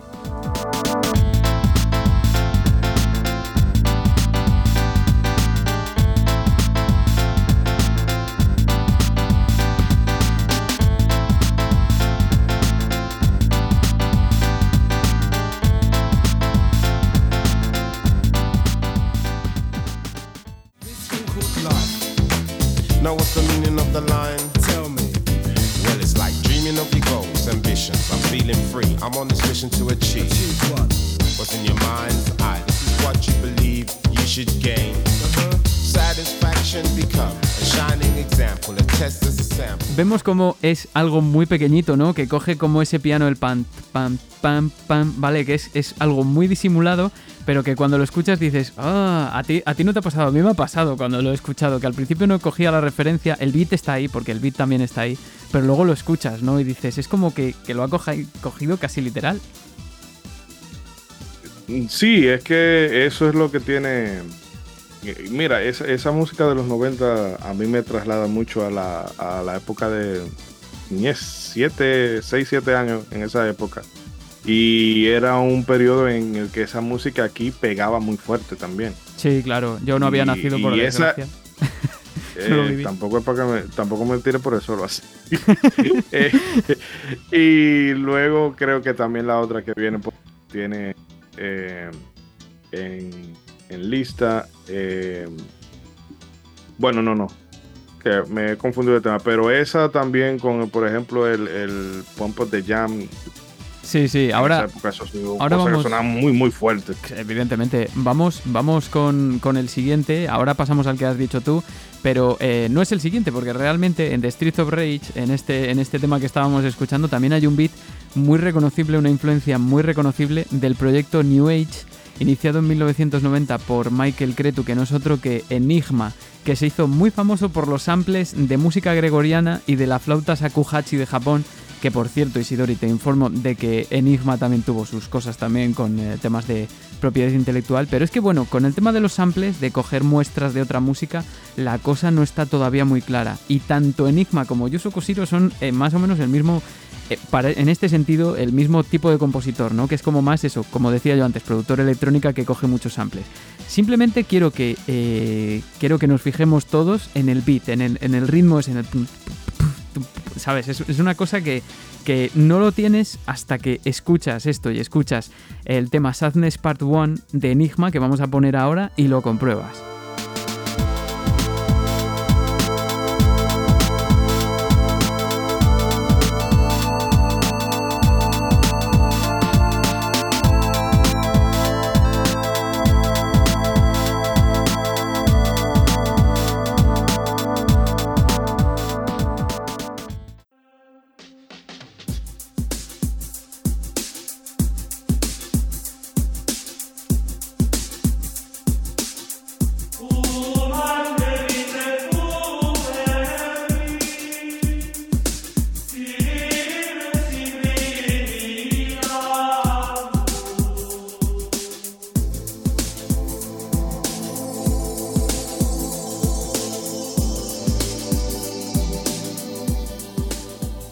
Bueno, ¿tú habías escuchado eh, Enigma? ¿Habías escuchado Enigma antes, Isidori?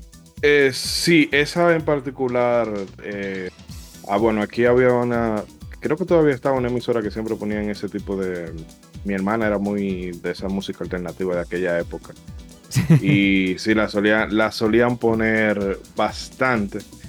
Pero te digo, ahora es cuando yo vine a hacer las con este y, o sea, no, no, hay forma de tú no captar la referencia. Claro, porque a lo mejor al principio eh, son algunas que son un poco sonadas y seguro muchas eh, oyentes lo, reconocen, pero hay todavía más. La siguiente, que es de la que hablabas tú, eh, yo no, la verdad es que no tengo muy claro de dónde toma el sample. Vamos a poner el tema Fighting in the Street de Streets of Rage también, pero tenemos una melodía, un extracto muy pequeño de melodía de sintetizada, muy reconocible que yo no sé si es de Technotronic o de Royal House. Tenemos dos temas, eh, Can You Party de 1988 y no sé si es previo o no a Pump Up de Jam. Es eh, un tema que ha sonado muchísimo en películas, muchísimo en música popular, o sea, es un sample que es muy reconocible, ¿no? Vamos a ponerlo primero y lo comentamos después.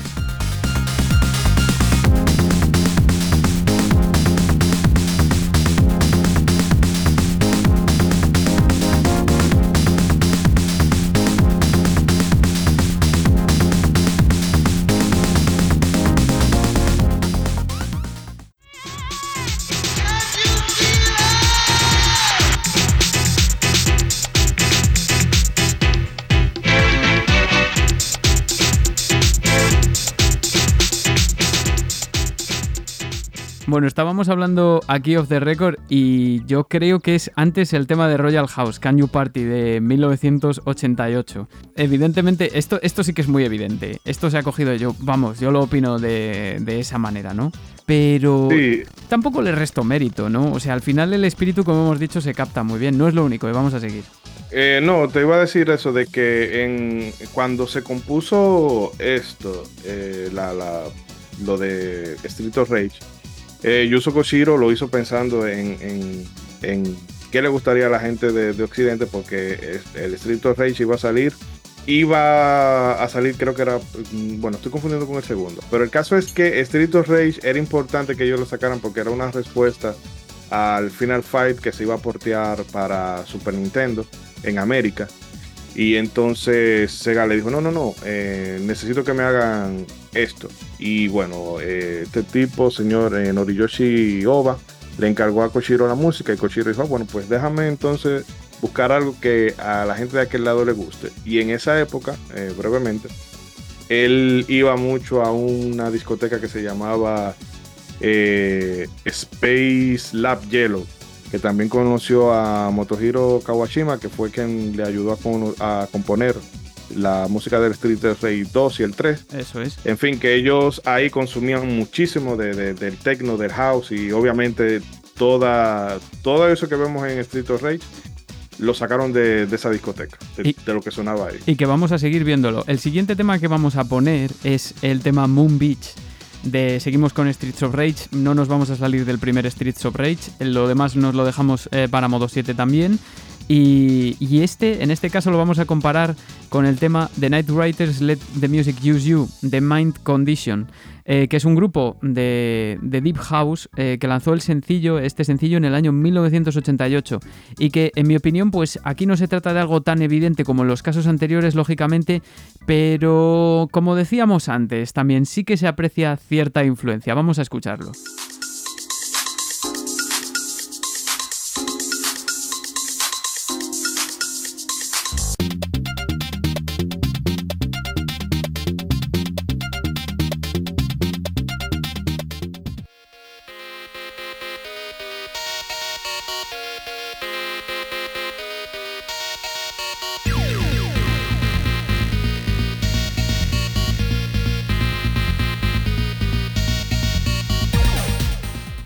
Yo creo que en este caso, pues como acabo de decir ahora, no es tan evidente. Tenemos ahí pues como mm, el, ritmo sí que sí que se parece, aparece también el, eh, en la versión original como esa especie de cencerros ampliado también. Que, parece que sí que aparece también en la de en la de Cosiro, pero en este caso no es tan evidente, yo creo. Yo creo que tú estás de acuerdo también conmigo, Isidro. Sí, eh, es como una inspiración. No, realmente no, no pasó con, con lo de Sadness ni el Can You Party, pero creo que fue, o sea, le gustó el estilo y, le hizo su rendición, por decirlo así, pero no creo que haya sido una cosa tal cual. Y dirán los, y dirán los oyentes, ¿y puede haber algo más? Os aseguramos que hay más, que aquí vamos a poner el último tema, pero hay más de todo. El siguiente, que a mí este sí que me parece muy claro, muy claro, es eh, el tema Keep the Grooving, eh, que lo vamos a comparar con el tema Open Your Eyes de Black Box, que fue un grupo de Italo Disco fundado a finales de los años 80. Eh, y el primer álbum que, que, se llama Dreamland, que es el que contiene este tema, pues fue lanzado en 1990, el, tema, el, año anterior a que saliese Streets of Rage. Y la polémica con esta canción es en realidad a, raíz de una melodía que se escucha hacia la mitad de la canción eh, y que se reproduce en el tema de Cosiro pues de forma que a mí me parece muy similar, ciertamente. Vamos a ponerlo.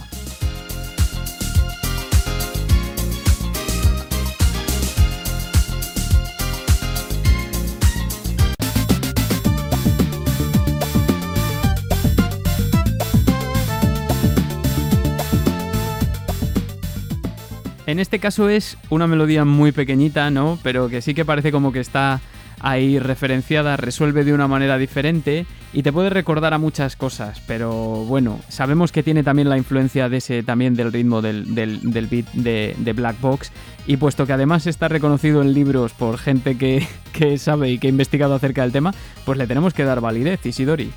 Sí, eh, yo creo la respuesta simple es que Yuzo Koshiro tiene un niga en su interior. Entonces, él, él, japonés, pero en una vida fue de los, un negro del Bronx o de Seattle o de unos De los 90 y todos, todos los punkis saliendo allí a reventarse en las calles. A mí la verdad es que estos juegos me encantan, o sea, es una forma de desquitarse y la estética es que me, me vuelve loco. Echo mucho de menos las películas de los 90 donde todo el mundo se zurraba y no había tan, tanto buenismo bien, ni tantas contemplaciones con el machismo, ni nada de eso, ¿sabes? O sea, no, no porque yo esté eh, a favor de eso, pero me gustaba, ¿no? Pues eso, que saliesen tíos y tías petados a la calle a partirse la cara en las pelis y en los videojuegos y aquí nadie decía nada, ¿no?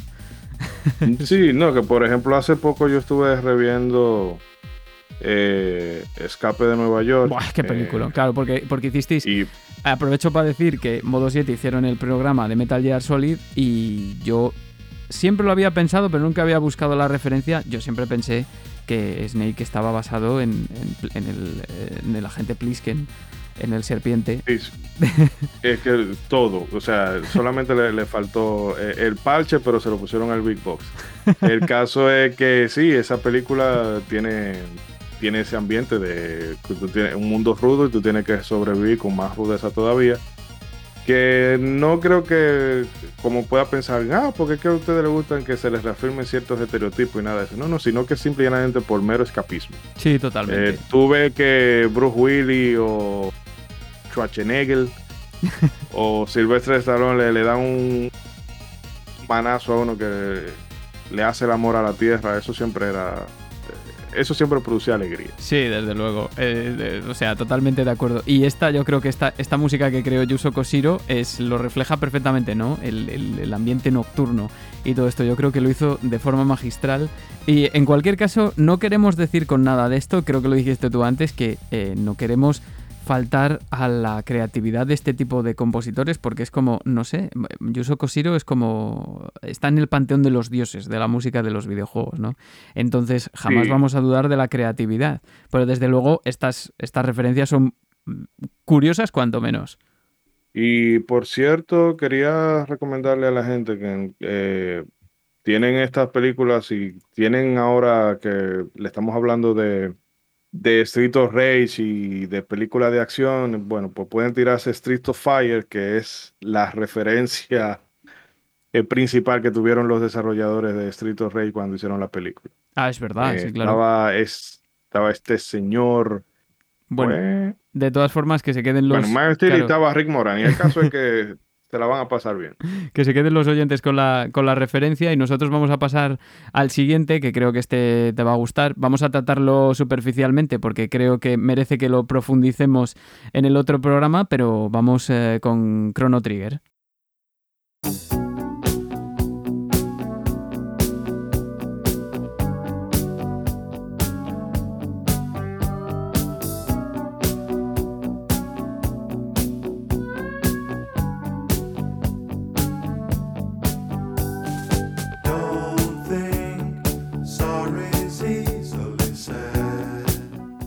Estamos escuchando A of the Sky de Alan Parsons Project y aunque os parezca que no tiene mucho sentido ponerlo para hablar de Chrono Trigger, os aseguro que es por una buena razón que no vamos a desvelar en el momento, pero vamos a hablar de una referencia contenida en, uno de los juegos referencia, sobre todo por, lo menos para mí en lo que se refiere al apartado musical, un apartado musical que le valió a su compositor eh, principal Yasunori Mitsuda una úlcera de estómago, ¿verdad, Isidori?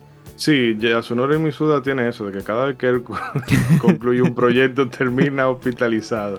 Bueno, el caso es que tuvo que. Eh, el, Nobuo Ematsu tuvo que acabar la banda sonora de Chrono Trigger por él. De hecho, tuvo que componer unos 10 temas porque es cierto que. A ver.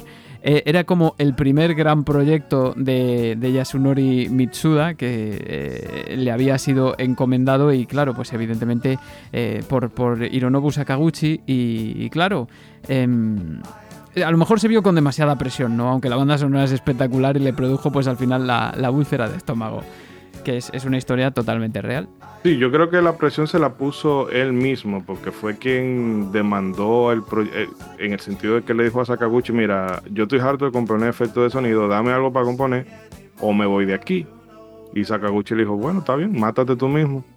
Y entiendo que tú sabes que ese sentido japonés de responsabilidad puede ser que le haya eh, pasado factura en el sentido de que eh, yo me comprometí a hacer algo y esto tiene que quedar bien o yo salgo de aquí hospitalizado y termino saliendo así. Sí, desde luego. El tema es que al final nos hemos encontrado con eh, una banda sonora que evidentemente fue completada por Uematsu y por Noriko Matsueda, pero que nos ha dado el Chrono Theme, Frog Theme, Secret of the Forest, Wine Scene, Corridors of Time, en fin, eh, unos de los tracks más laureados de la historia de los videojuegos. Y un compositor pues que ha sido mm, francamente muy productivo, ¿no? Para, para, lo que es la industria de, la música. Cuando a alguien le vas a poner este tipo de, de, temas, siempre se queda como impresionado, ¿no? Sobre todo, te diré una cosa, por la armonía, por cómo la aplica. Tenemos a Xenogears, tenemos a Gun Hazard, Radical Dreamers, Chrono Cross, Xenoblade eh, Kid Icarus Rising, en fin, un montón de, composiciones, pero vamos a hablar de una en concreto, de una referencia en concreto, porque entre todo este, entre todo este paisaje de idílico, ¿no? De innovación armónica, de suspensión, de tal, aparece, apareció Robostem, de Chrono Trigger. Eh, que a mí me choca mucho, aunque no conocieses la referencia de, Never Gonna Give You Up de, de Rick Astley, eh, el tema a mí me destaca porque es como muy simplón, ¿no? En principio, comparado con los demás, no.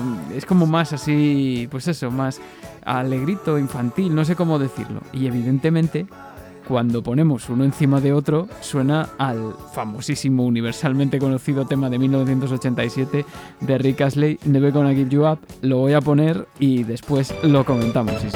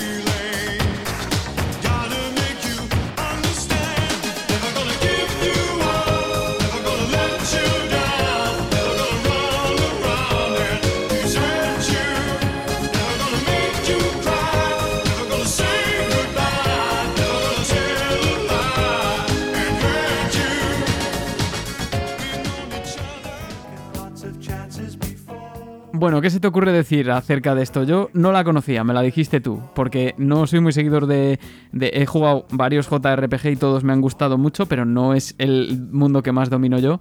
Y desde luego es que esto hay que escucharlo superpuesto. A mí me parece impresionante porque es evidente. O sea, si es una coincidencia esto, que a mí me maten. Te digo que esa referencia yo la, caí en ella desde el día uno. Porque esa, esa música, Ricky Astley lo solían poner mucho en las emisoras locales acá.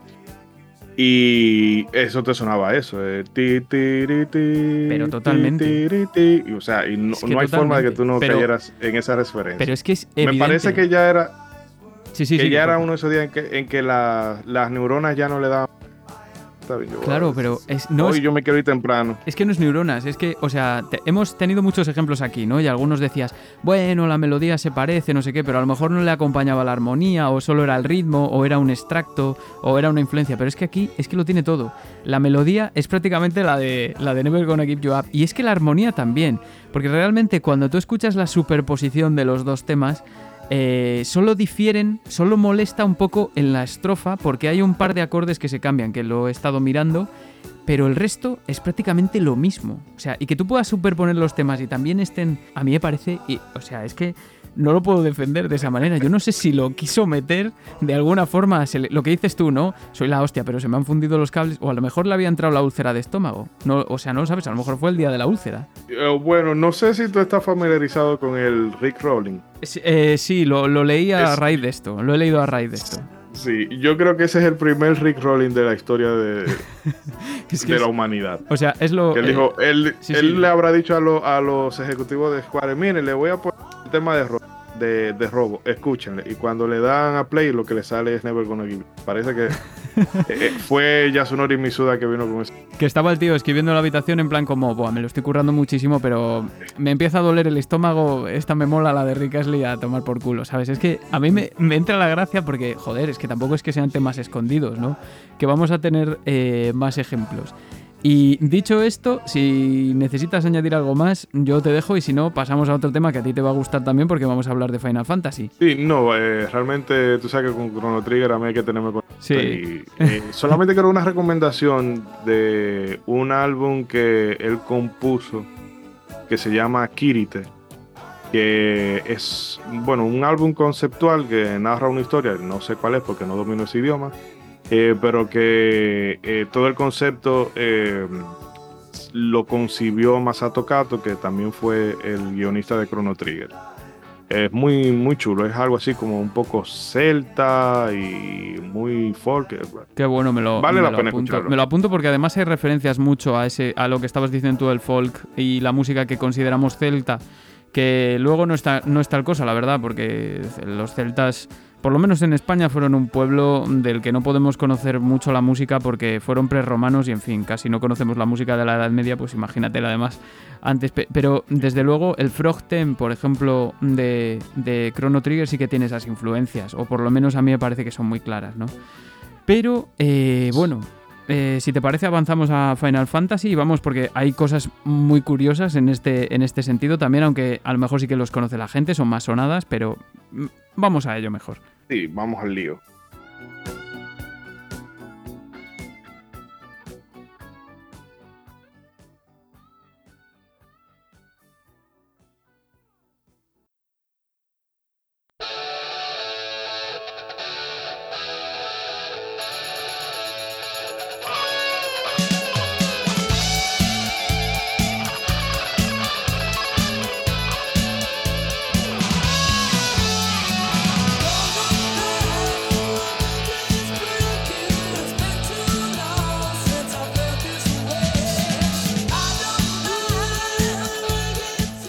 Sonando de fondo un tema que a mí me encanta, de una de mis bandas favoritas de Boston, Don't Look Back. Y también por una buena razón, y es que vamos a hablar del universalísimo Nobuo Uematsu, que yo no sé si lo sabías Isidori, pero era fan de Elton John, ha sido una de sus mayores influencias. Fíjate, hablando de lo de, de lo de antes, ¿no? Que decíamos, ¿no? Compone para Occidente, no. Pues resulta que uno de los músicos preferidos de Nobuo Uematsu era este, precisamente, Elton John. Sí, eh, que no sé, imagino que ya tú lo habrás visto. Bull, el Digging in the Cards. Eh, creo que sí. Ah, bueno, yo se lo recomiendo muchísimo, muchísimo a cualquiera que le guste la música de los videojuegos. Y si no te gusta, es muy probable que termine haciendo, haciendo que tú te intereses por eso. Y hay un episodio dedicado a Nobuo Uematsu y él habla un poco de sus influencias y demás. Claro, y, estamos viendo que es un, eh, un caso arquetípico de alguien que es pues eh, amante del rock y también de la música americana e inglesa. He visto también, pues eso, un montón de algunas entrevistas, ¿no? Eh, fíjate que, bueno, a principios de los 2000 incluso él estuvo como teclista en una banda de rock que se llamaba The Black Mages, junto a Kenichiru Fukui y Tsuyoshi Sekito, que luego formaron Earthbound Papas. Eh, en fin, es alguien que se reconoce influido por la música de los 70, ya no solo por Elton John, sino por otros grupos como Mile Caulfield, eh, Emerson, Lake and Palmer o por Vangelis, por ejemplo, también, ¿no? Además de otros muchos. Pero es un compositor que es ecléctico, que hemos es- escuchado yo creo que a lo largo de todos los Final Fantasy en los que ha participado, que han sido la práctica totalidad, eh, hemos escuchado muchos registros. Y por supuesto, pues nos han quedado algunas referencias también que podemos meter en este programa de cosas que se parecen a cosas, ¿verdad? algunas, algunas que, que- que, bueno, en fin. Eh, lo más llamativo de. eh, evidentemente, vamos a poner Final Fantasy VII porque tiene algunas de las más gordas. Final Fantasy VII, que por cierto es, es, eh, es un proyecto que empezó. La música empezó en el 93, cuando ya se conocían algunas de las especificaciones que podría tener PlayStation. Y, pero eh, curiosamente siguió en MIDI, no se, no se pasó al, al sonido pregrabado ya, ¿no? Que, que llevaban algunos juegos y que era típico del Redbook CD. En este caso se eh, fue por, creo que fue por motivos de, de procesamiento del juego. Decía Nobuo Ematsu que siempre se procesa mucho más rápido el sonido MIDI que el, que el sonido CD. No sé si sabes tú más detalles de esto. No, yo de ese sí recuerdo que él luego de haber de Suicoden 1 fue que dijo, ok, el próximo proyecto yo lo tengo que hacer así. Que ya también le ha pasado en el pasado, valga la redundancia, de que cuando él compuso, estaba componiendo la música de Final Fantasy IV, eh, bueno, el 2 para nosotros los, eh, los americanos. Eh, el caso es que él estaba en ese proceso escuchó lo que Yuzo Koshiro había hecho con Riser y él dijo, no, espérate, yo tengo que desbaratar todo esto y volverlo a hacer con, con esta misma característica, que en fin, eh, él, eh, él sabe, o sea, sabe, no- bueno, no rectificar, pero sí sabe incorporar eh, cosas nuevas a su estilo que realmente le han servido maravilla. Puesto en el lugar que está. Claro, es ecléctico, pero yo creo que te estás refiriendo como a ese tipo de barroco rock que sonaba en Riser y que también es, es un sonido que recuerda mucho a Michiru Yamane, también la de Castlevania. Eh, eh, cuando ah, no, yo digo en, en cuanto a la calidad de, del audio, o sea, de, no la composición per se, ah, sino bueno. cómo se escucha que eso, porque por ejemplo tú tomas un track de Final Fantasy VII y un track de Final Fantasy VIII y la diferencia es del cielo a la tierra en la, calidad eh, es que, del sonido. claro, evidentemente se pasó, se, se, abandonó el MIDI para Final Fantasy VIII, que de hecho al principio él parecía que no iba a estar enrolado en, el, en la banda sonora de Final Fantasy VIII, pero luego pues ya sabemos que ha aguantado hasta el 12, que es de, de Hitoshi Sakimoto. Pero vamos a poner... para el... Claro, ha vuelto. eh, em, vamos a poner dos referencias eh, muy rápidas, que a mí eh, una es muy conocida sobre el tema One with eh, Winged Angel, que es uno de los más famosos de Final Fantasy VII. Y vamos a compararlo con el comienzo de, de, Purple Haze. Yo creo que es una referencia muy conocida, incluida en el disco Are You Experienced de 1967 de, de, Jimi Hendrix Experience, ¿no? uno de los mejores de la historia. Lo ponemos y lo comentamos.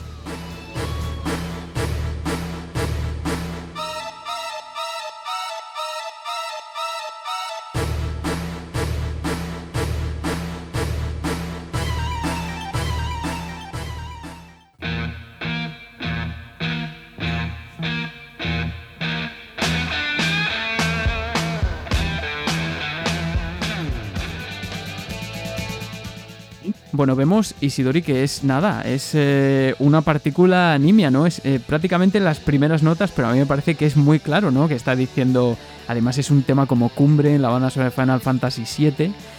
También creemos que tiene referencias a O Fortuna, a lo Fortuna famoso de Karloff, aunque yo a ese no le diría tanta credibilidad. Sí que se incluían textos en latín que a lo mejor era un poco chocante, o por lo menos eso he leído en algunas entrevistas, pero sin más. Eh, pero la referencia yo creo que es clara al principio, ¿no?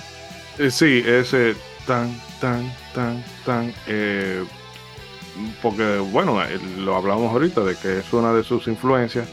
Y. Está, yo incluso hasta lo veo bien metido aquí.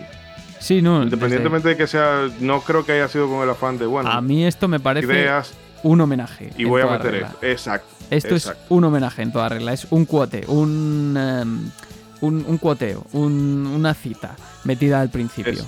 Vale, y ahora vamos a escuchar otra cosa, porque si estábamos escuchando a Boston y dije que es por una buena razón, es porque vamos a ir al tema Fight On del mismo Final Fantasy VII. Yo creo que es también uno de los más famosos que hay, que es el, es, el que suena cuando estamos en algunas batallas.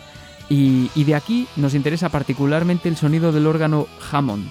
Vamos a compararla con el tema de Boston 4Play de 1978 y me vais a decir si esa utilización del eh, ese solo de Hammond, que además recurre mucho también a la, música esto barroco rock con esos eh, adornos y también con una armonía muy particular, que también os recordará a algunos a Castlevania, pues me diréis si no se parece el uno al otro.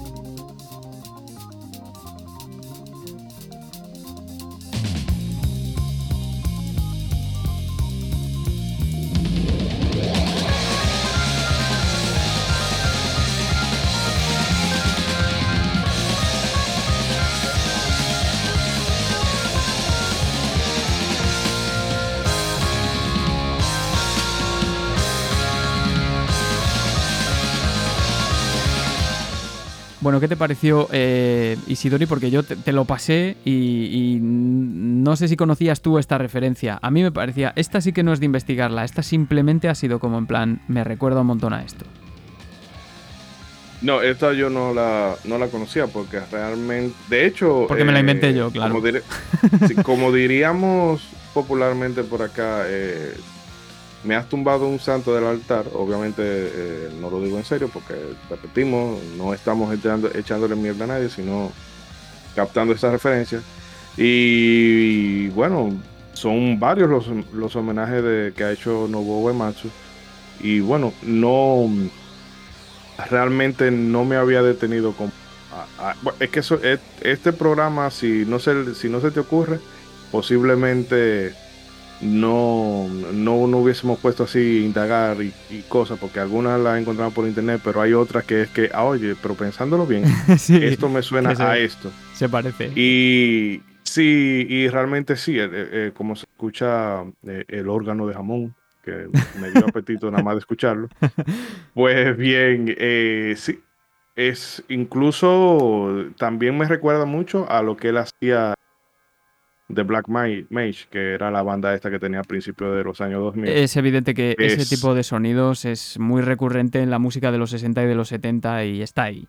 Eh, es así, o sea... Sí, a veces, a veces me mataba en, algunos, en algunas versiones. Eh, ¿Por qué ya párale al teclado? Pero en fin. a lo mejor es Boston o podría ser cualquier otro. Seguro que a cualquier oyente se le... Ah, bueno, pues podría ser esta otra referencia. Evidentemente puede haber muchas. Pero ya que has estado hablando de homenajes, Vamos a hablar de otros eh, dos que han aparecido que yo creo que son sonidos que me recuerdan en otros juegos de Final Fantasy.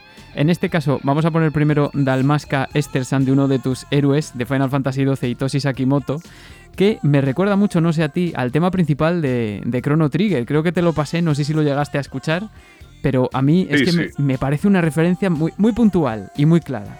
Vamos, vamos a escucharla.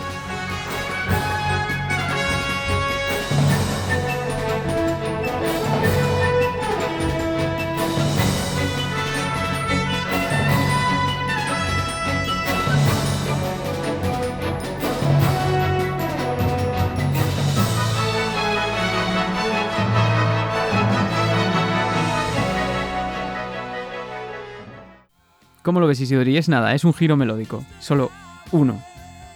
Sí, en este caso te digo, no sé si realmente. Eh, como hablábamos ahorita, de, No sé si haya sido como, bueno, un homenaje. Quiero homenajear a Chrono Trigger porque eh, posiblemente le haya gustado el juego y la, y la música. Eh, pero sí es como muy sutil está puesto ahí como. Sí, desde luego es algo que si no está. Sin mucho aspaviento. Sí, si no está, si no está mm, hecho a posta, desde luego es, por algo que, ya se tiene ahí, que es, o sea, que, subyace, que es una influencia que subyace. Vale, vamos, vamos con otro. En este caso te voy a poner el tema famoso, yo creo que uno de los más famosos de, la eh, Final Fantasy XV de, de la gran Yoko Shimomura, el tema Apocalipsis Noctis. A ver si no te recuerda al eh, famoso tema principal de The Elder Scrolls, de las series de The Elder Scrolls del compositor Jeremy Soule. Lo escuchamos.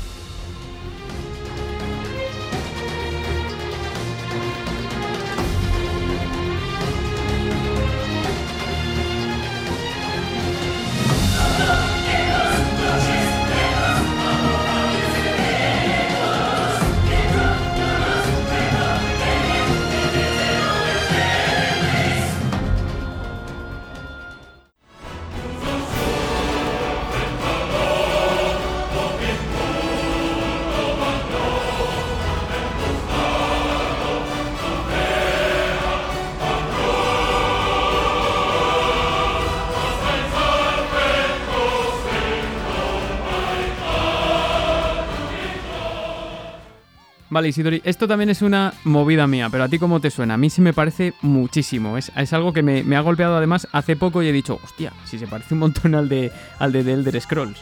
Eh, sí, me suena, pero te digo que también no me... Tal vez no haya sido a, conciencia de, bueno, voy a homenajearlo. No, no, yo creo que no. ¿eh? Creo que esta vez creo que dijo, bueno. Sí, es coincidencia. Para mí es coincidencia.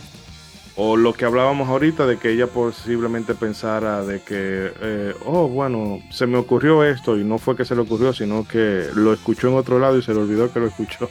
sí, puede ser Pero nadie sabe. Pasa muchísimo. Vale, entonces ahora te voy a poner un tema que esta vez te digo que ya no es coincidencia y que ni siquiera a lo mejor es influencia, es como una especie de eh, cita muy, muy velada, ¿vale? Estamos hablando, vamos a cambiar totalmente de tercio, seguimos hablando de Final Fantasy, pero vamos a hablar de de, un grupo español que se llama Los Coronas.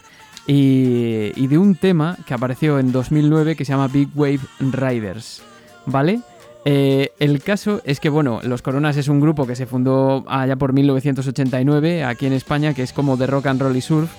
Y yo evidentemente esta referencia no la conocía, pero ¿qué pasa? Que tengo la suerte de conocer a Javier Bielba, que aquí en España es conocido por ser el, cantante eh, de Arizona Baby y también de los Corizonas, que fue como, un grupo que, surgió en 2010, mezcla de los Coronas y de, y de, y de Arizona Baby. Eh, y que por cierto tiene un podcast maravilloso que es un fanzine musical que se llama La Revolución Viene y Va, que os recomiendo. Y entonces él un día me contó esta historia, ¿no? Que creo que estaba hablando de, de uno de los dos miembros de los Coronas, de David Crage o de, o de Fernando Pardo, que era muy fan de, de Final Fantasy VII, ¿no?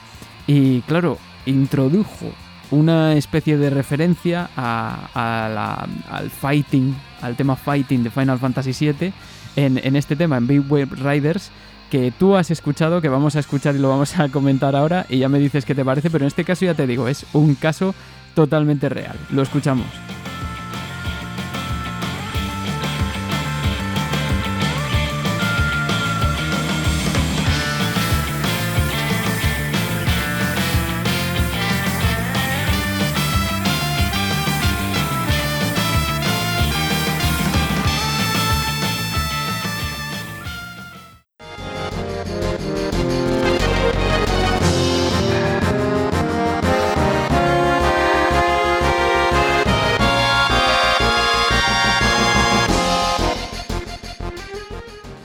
Bueno, el caso es que hasta yo creo que bien entrada la canción no lo escuchamos, pero después ¿qué pasa, Isidori? ¿Es claro o no es claro? Sí, no, y en este caso, como tú bien mencionas, es eh, un homenaje claro de que me gusta esto y quiero referenciarlo, quiero homenajearlo, y es válido. Lo que no es válido sería lo que lo, de lo que vamos a hablar a, sí, a continuación. Porque aquí se ha hecho, aquí se ha hecho de, de buen rollo. Vale, eh, vamos a meterlo así. vamos, vamos a meter a, continuación un tema polémico que conocen muchos oyentes. Y antes aclararos una cosa: si escucháis a veces a Isidori que se le corta un poco, eh, es porque mm, eh, con el temporal que hay ahora mismo en República Dominicana también tiene bastante suerte de. En fin, ha tenido que volver en barca, os lo juro, a casa. Me ha pasado una foto y ha sido como. tómate el tiempo que quieras, tío. No me importa dormirme a las 5 de la mañana si hace falta. Eh, sí, no, disculpen a los queridos amigos oyentes que realmente Discord a veces tiene su cosita y hasta que no encontremos, por ejemplo en el podcast estamos pensando de hace un tiempo qué alternativa pudiéramos hacer para grabar, pero bueno, eh, tampoco eh, el clima está ayudando. Hay cosas contra las que no se puede luchar y vamos a ver precisamente a continuación un ejemplo de un auténtico fenómeno de la naturaleza.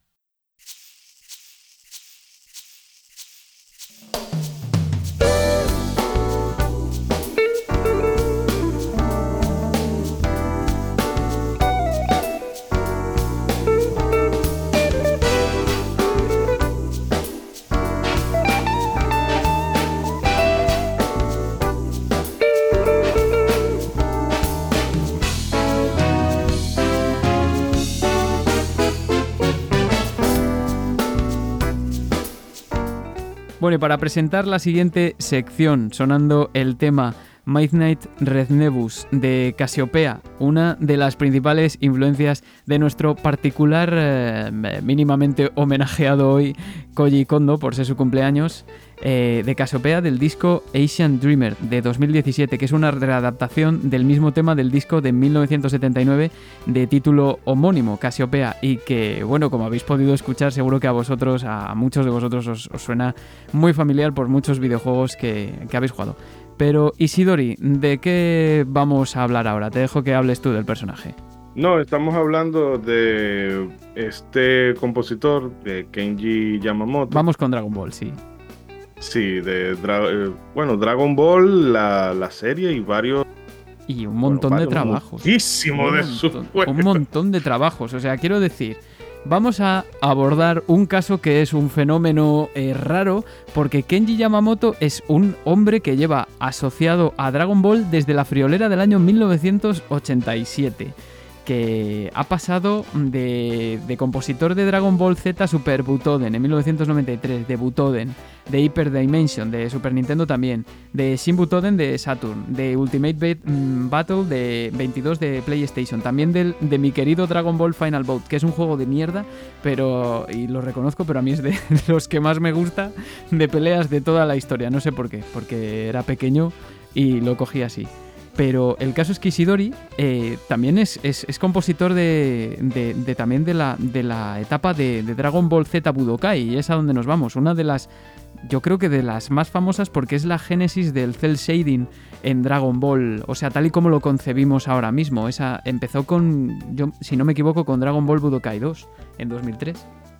Sí, em, de hecho en 2002 cuando salió la Dragon Ball precisamente eso fue lo que lo puso como en en el a la luz, o sea, le dio más exposición al exterior y sobre todo en, Estados Unidos y demás.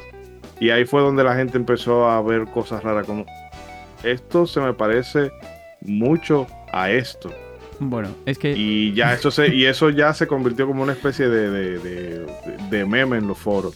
Claro. vea qué se parece esto que él compuso.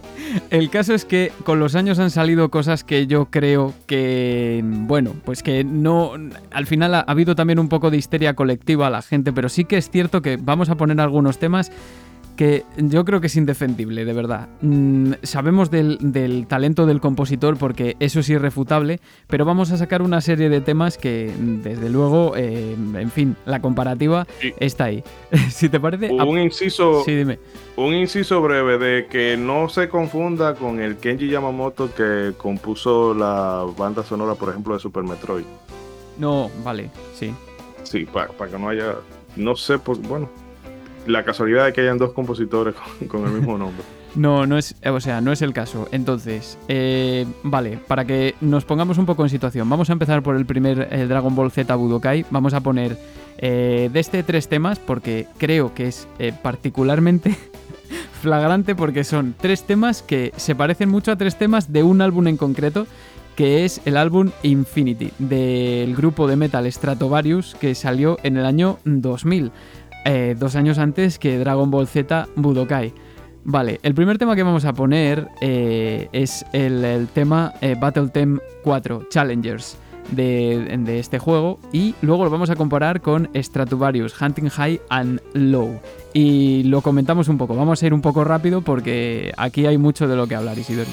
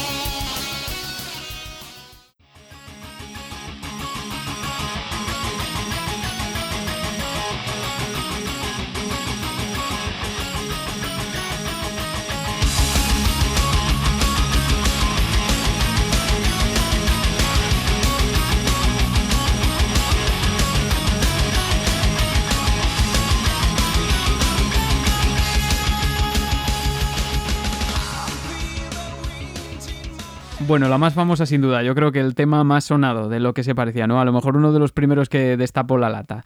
El comienzo es que es similar, ¿no? Sí, es que no, realmente te digo, no tengo ese eh, vocablo musical, pero es básicamente como si él tomó la misma canción y solamente alteró el orden de ciertas cosas. sí, sí. Como cuando tú, cuando tú sacas un, un, la profesora te pide ah, un resumen de la biografía de Miguel.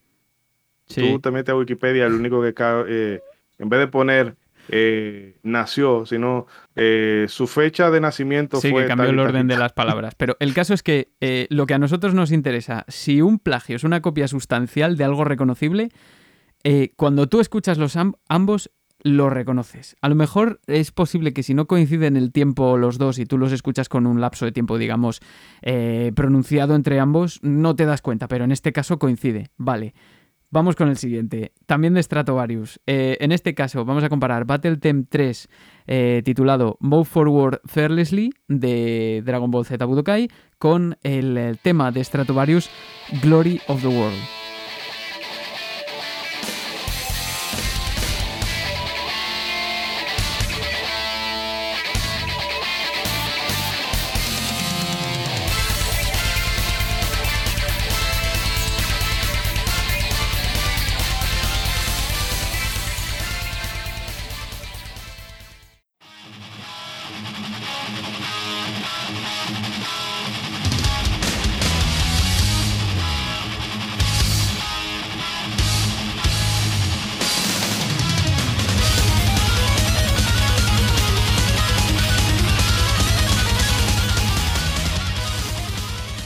En este caso, eh, claro, eh, tenemos el riff de guitarra, ¿no? Que yo creo que, no sé si estás de acuerdo conmigo, Isidori, no es que sea muy clavado, pero claro, cuando tienes el precedente del otro tema y aparece esto, a lo mejor empiezas a sospechar un poco, ¿no? Y no solamente que sea de que tú tengas el antecedente de que ya plagiaste a esa banda anteriormente, sino que estás plagiando algo que, o sea, tu composición suena a algo que también es similar a esa, pero peor todavía, del mismo álbum. Porque por lo menos asesino, espacialo, por lo menos.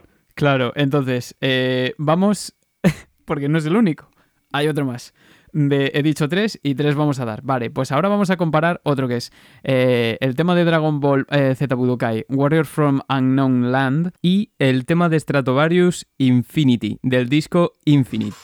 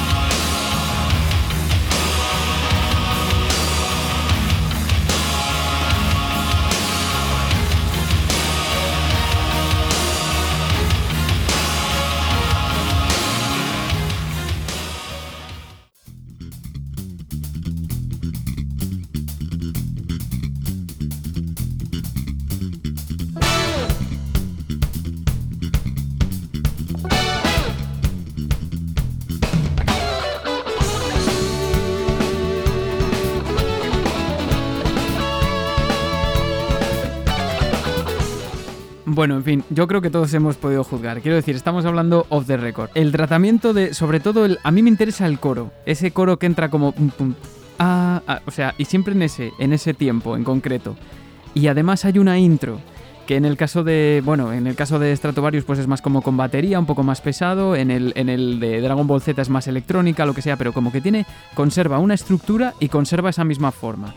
Y dado que hay dos precedentes, eh, en fin, Isidori, mm, a ver.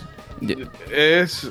No, te digo, es eso, de que es muy, muy descarado, o sea, pero uno detrás del otro. Y no sé, eh, realmente sin demeritar el resto del trabajo del autor, que tiene cosas, en Dragon Ball hizo cosas muy buenas, pero no sé, como Sí, es como extraño. Es como mucho, extraño, con, claro. mucho con demasiado. Claro, que a lo mejor puede haber no sé si es, sí. no, digo, no sé si es que él tendrá becarios que le hacen la, música y, y, hace como Hans Zimmer de compón y yo nada más firmo, pero, es como que no sé. Eh, desde luego es como que se, si es una coincidencia y por lo menos esto no es una influencia súper gorda, eh, estamos hablando de un alineamiento cósmico o algo así, una cosa muy extraña, ¿no?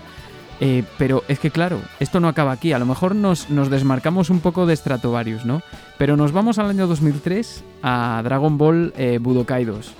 Y vamos a escuchar ahora, a mí es uno de los que más me parece claros de todos los que he escuchado, porque os aseguro que aquí en Pixel Sonoro Isidoro y yo no vamos a hablar de todos.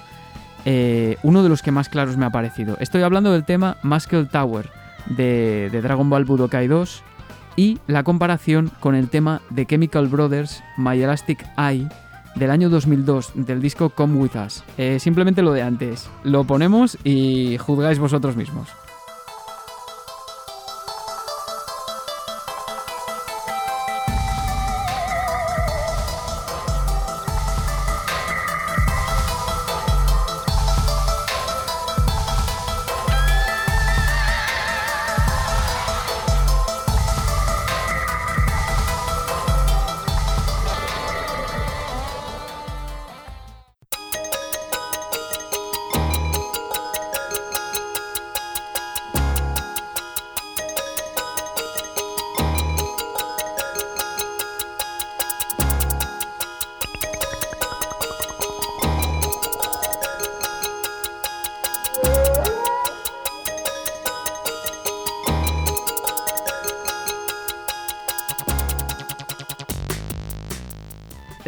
Cosas que se parecen a cosas, amigos y amigas. Eh, yo no sé, ¿tienes algún comentario? Es que, en fin, esto es, es muy él solamente, sí, solamente cambió, eh, no sé qué instrumento es el que usaron los de Chemical Bueno, aquí hay muchos samples, claro, evidentemente esto ya es muy electrónica, aquí hay una mezcla terrible.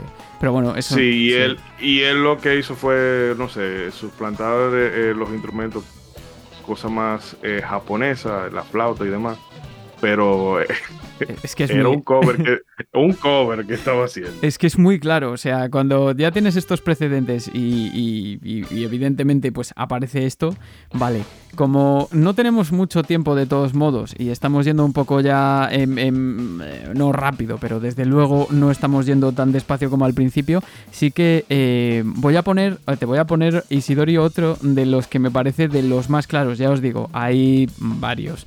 Otro de los que me parece más claro que esta vez es de Dragon Ball Z Budokai 3 de 2004, que ya salió para Play 2, para Xbox y para, GameCube, para todas las plataformas. Eh, se titula el tema The Greatest Tactics in the Universe y la comparación es con el tema eh, Warp de 1995 del álbum One Hot Minute de nada más y nada menos que de Red Hot Chili Peppers. Lo escuchamos y lo comentamos como hemos venido haciendo.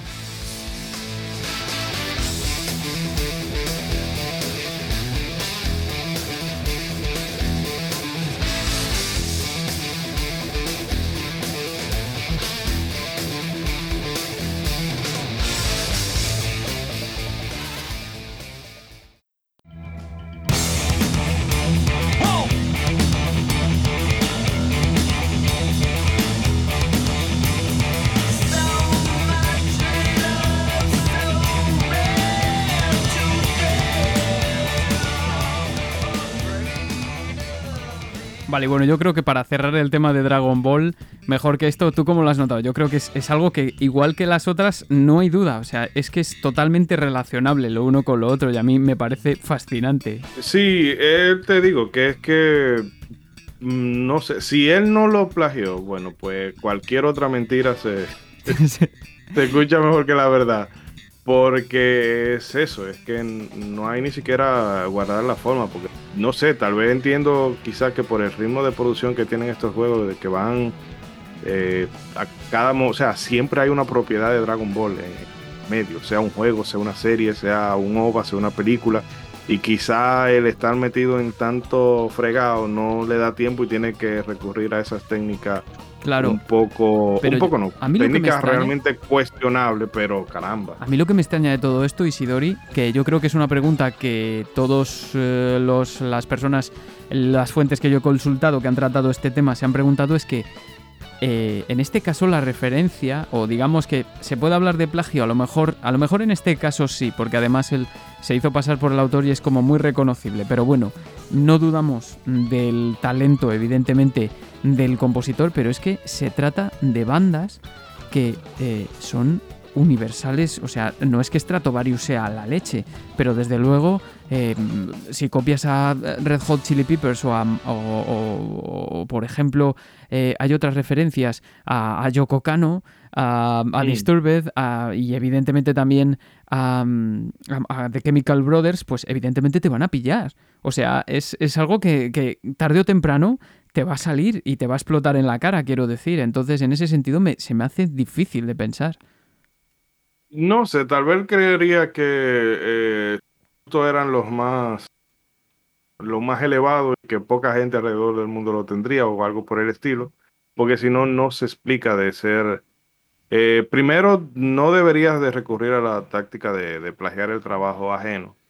Y segundo, si ya te decides hacerlo, no lo hagas de la gente más famosa, porque eso es, y más, quizás eh, él estaba acostumbrado a salirse con la suya en un mundo donde no estábamos tan interconectados ahora, pero eh, estamos en un punto, disculpen, en que, por ejemplo, en una demo de, de un chart sale un cuadro que es de un juego de Assassin's Creed y ya Internet lo sabe a los Sí, además que es algo como, claro, ahora, ahora mismo hay muchísimos ojos puestos en cada, muchísimos ojos y muchísimos oídos, evidentemente.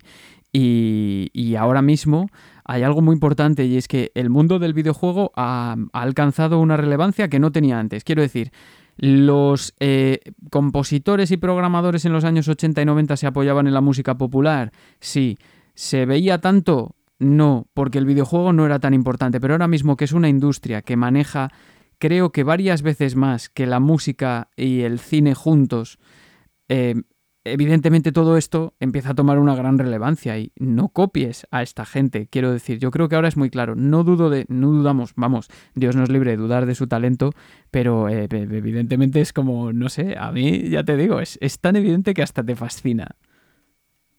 Sí, es como de, no sé, siempre es bueno ver un tren descarrilarse y estrellarse contra el fondo. es lo que le pasó a la carrera de este hombre porque... Totalmente. Eh, es que en 2011 Toei lo sacó de la plantilla casi...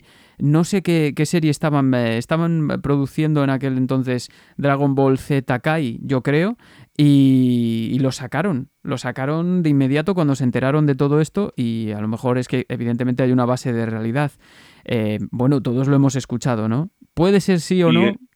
No, y encima en una sociedad como la japonesa, de que ellos, o sea, condenarte al ostracismo, al ostracismo cuando tú cometes conductas que son cuestionables, eso es lo de menos, porque hay un caso de un actor de Yakuza, que era un actor secundario, o era de Judgment, y porque le encontraron posesión de sustancias ilegales, bueno, prácticamente hubo que regrabar todas sus escenas de nuevo para eh, no referenciarlo ni en lo Entonces yo imagino que ahora la tendrá súper incómoda para eh, conseguir trabajo si es que está consiguiendo. No lo sé, yo no he escarbado, eh, no he escarbado tan, tan hondo, pero desde luego lo que sí que te digo, Isidori, es que nos vamos encaminando a la recta final que os prometemos que hay sorpresas. Y bueno, después de haber pasado por un montón de artistas, de, desde The Yellow Magic Orchestra, pasando por, por Michael Jackson's Moonwalker, y ahora que llegamos a, Red hmm. Hot, a un montón de grupos, eh, vamos a encaminar la, parte final eh, del programa y vamos a volver a T-Square. Igual que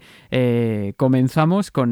vamos, a vamos a escuchar ahora el tema Jubilee y vamos a sacar un. Bueno, pues una especie de pequeña selección de temas así que suenan cosas que se parecen a cosas. Vamos a ello.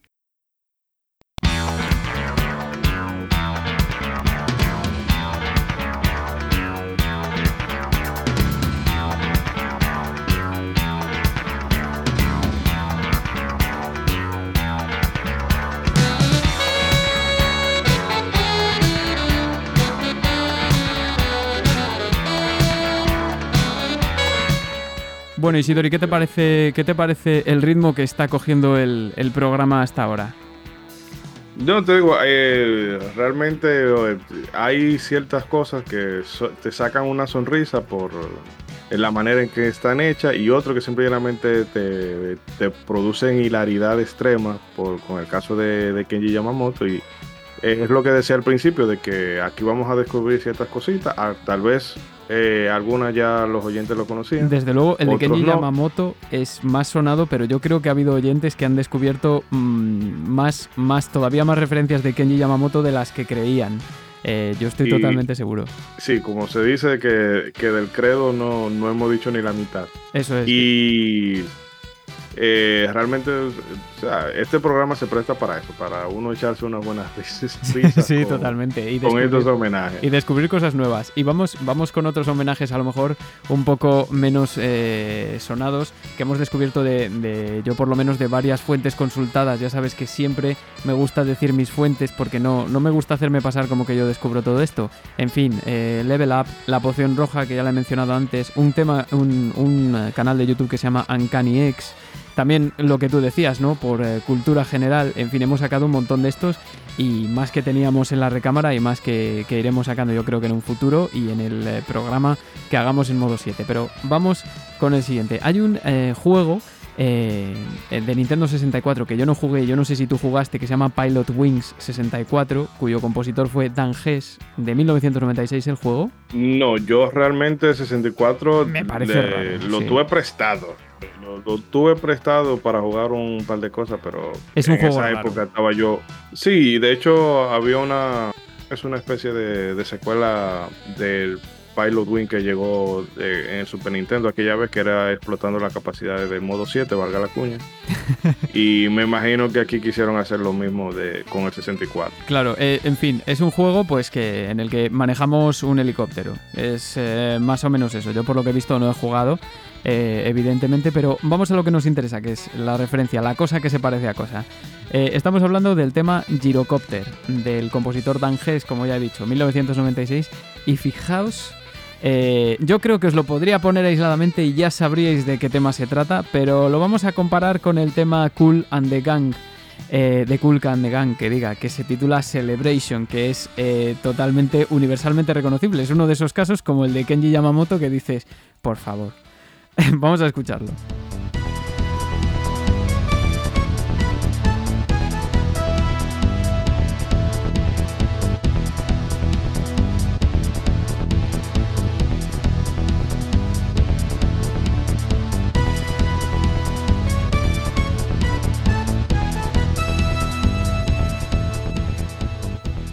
Muy claro, ¿verdad, Isidori? O sea, eh, en fin, es que lo, tiene todo. Dices, según lo, escuchas, dices, va, me falta lo de...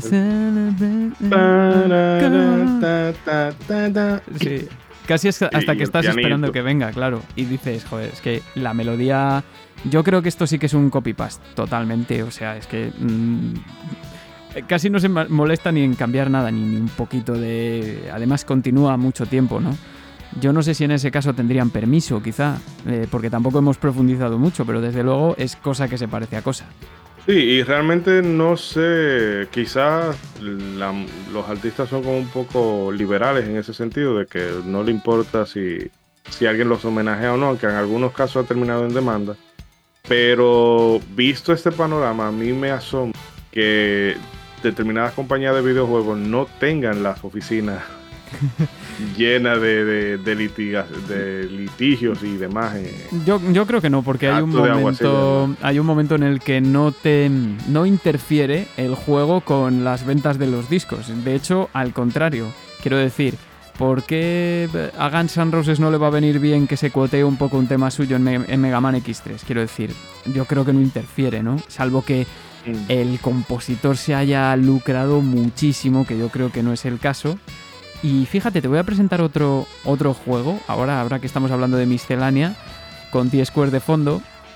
Y es el eh, tema Bye Bye American Pie de Doom 2. No sé si eres muy dado a Doom, a mí me gusta la serie, me gusta mucho. Eh, mm, o sea, yo, de hecho, mi primer Doom, fuera de conocerlo y haber jugado un poco eh, los viejos, realmente no es que sea un conocedor, pero en este caso es que no es es que esto sería un cover. Sí, bueno, eh, eh, eh, evidentemente vamos, vamos a escuchar un, tema, una referencia del, tema Bye Bye American Pie de Doom 2 del compositor Bobby Prince, año 1994 del juego Doom 2 y lo vamos a comparar con el tema Alice in Chains. Them Bones. Es ese, es ese tema de Alice in Chains, Them Bones. Y ya me dirás, sí, a ver, el parecido también es más que evidente, pero voy a dejar de largar yo y vamos a escucharlo.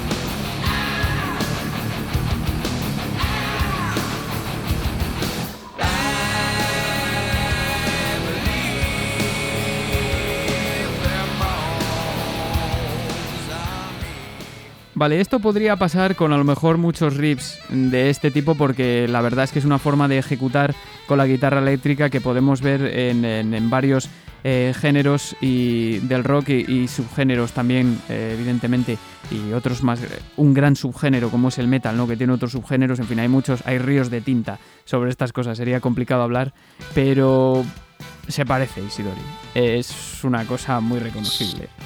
Sí, no, te digo, es eh, no sé si será el estilo, porque yo de tocar guitarra eléctrica, bueno, sé lo mismo que Messi de física cuántica, y, pero en este caso es eh, muy notorio. Bueno, te digo que no, hay, no estoy muy familiarizado con la... Ya te digo que yo llevo tocando la guitarra desde los 18 creo, o sea, 12 años casi, no tengo ni puta idea. Con eso te lo digo todo, literal. Eh, sí, ya no por eso, es por el riff en general y por, y por cómo se va desarrollando la melodía. Quiero decir, no solo la ejecución, pa, pa, pa, ¿sabes? Este tipo de. Ese tipo de, de, no sé, como de figuras se lleva mucho en, guitarra eléctrica, en estilos más próximos a lo mejor al rock, metal, eh, en general, ¿no? Pero yo creo que en este caso se identifica bien. Y eso es lo importante, vamos. Sí, pero eh, te digo que también era de una época en el que, bueno, es que la Doom, todo el desarrollo de Doom fue una juerga, así, a una gran escala. Que yo imagino que, ellos ni se tomaban en serio, milla, eh, el desarrollo que la música sea de, eh, mételo ahí, no importa que... Es que hoy he estado... aquí se vale todo. Hoy estuve eh, leyendo una entrevista a John Romero de la, de la revista Hobby Consolas y es que es un poco eso, ¿no? Sí, bueno, nosotros queremos innovar, no sé qué, pero al final, eh, pues lo que tú decías, ¿no? Un equipo pequeño, un montón de ideas que pusieron y, al final llevaron un juego que era sencillo, pero lo ejecutaron tan bien que luego ha quedado para la historia, porque encima es un juego como que se ha ejecutado en un montón de máquinas, en plan, creo que he visto que se ha ejecutado en una motosierra, así como de juguete hecha solo para Doom, ¿sabes? En, eh, una impresora, o sea...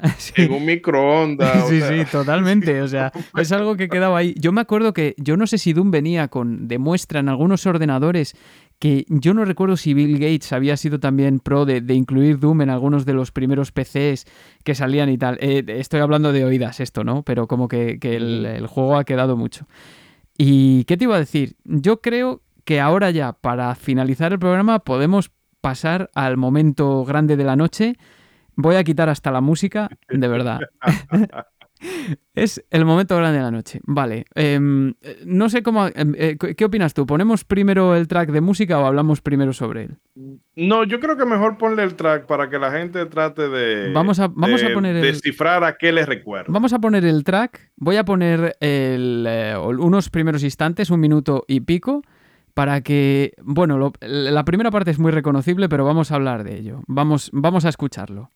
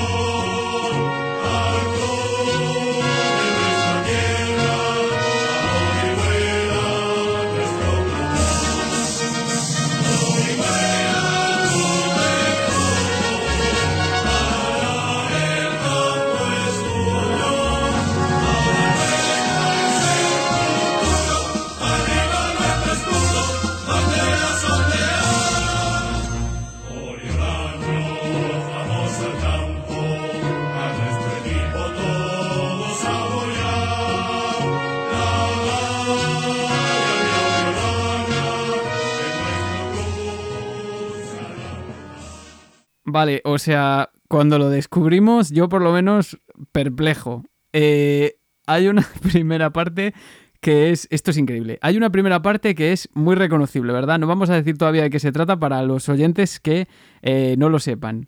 Y la segunda es de una referencia, bueno, es que no es ni referencia, es que lo tiene todo, de eh, Castlevania Symphony of the Night del tema Dance of Gold.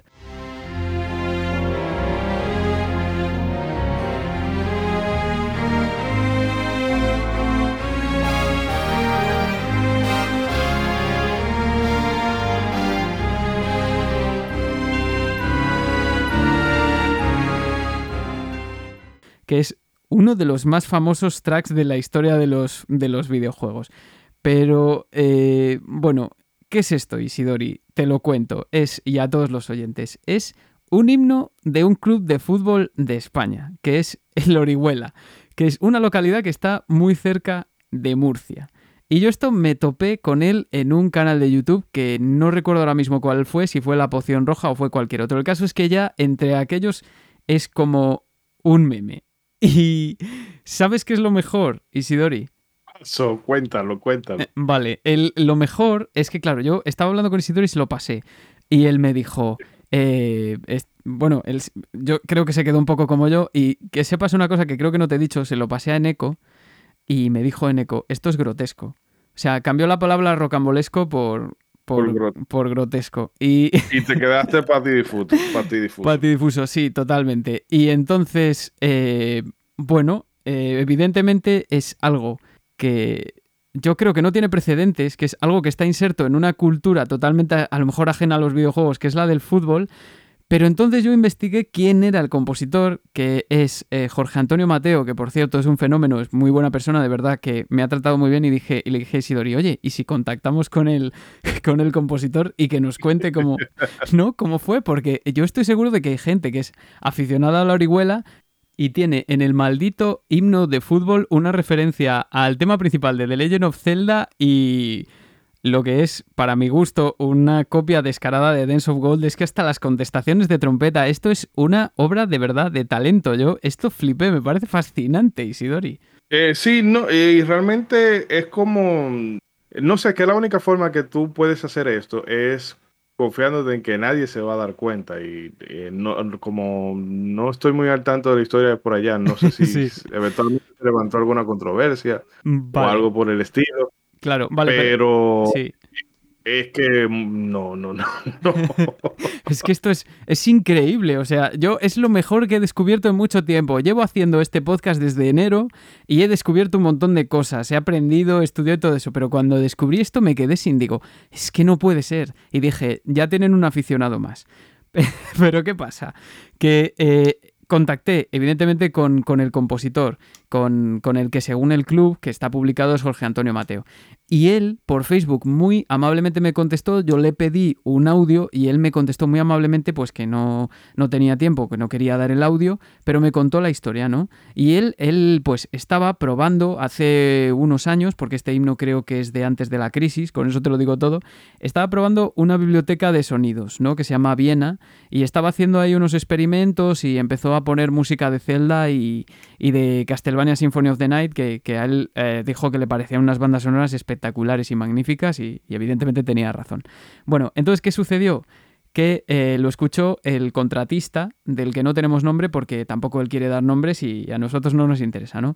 Y él le quería contratar para hacer el himno del Orihuela, del Orihuela Club de Fútbol, y claro, él me dijo que él en ese momento estaba en una situación económica un poco comprometida y, el, y, el, contratista se empeñó en que tenía que ser eso, porque le gustaba, y yo diciendo, claro, coño, ¿cómo no le va a gustar si es el himno, si es, o sea, si es el tema de...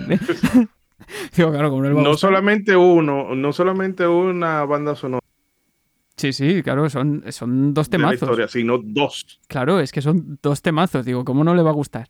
Y resulta que el contratista se empeñó y se empeñó en que tenía que tener a Koji Kondo y a Michiru Yamane en el, en el, en el himno del Orihuela y claro, él eh, me dijo que entonces, pues eso, estaba en una situación económica un poco así comprometida y que dijo, mira, pues ya está, adelante. Lo disfrazó un poco porque es cierto que, bueno, un poco, quiero decir, le añadió un... Em, un estribillo que es totalmente ajeno, pero hombre, Eh, también es cierto que alargó un poco la intro de, de Legend of Zelda, pero...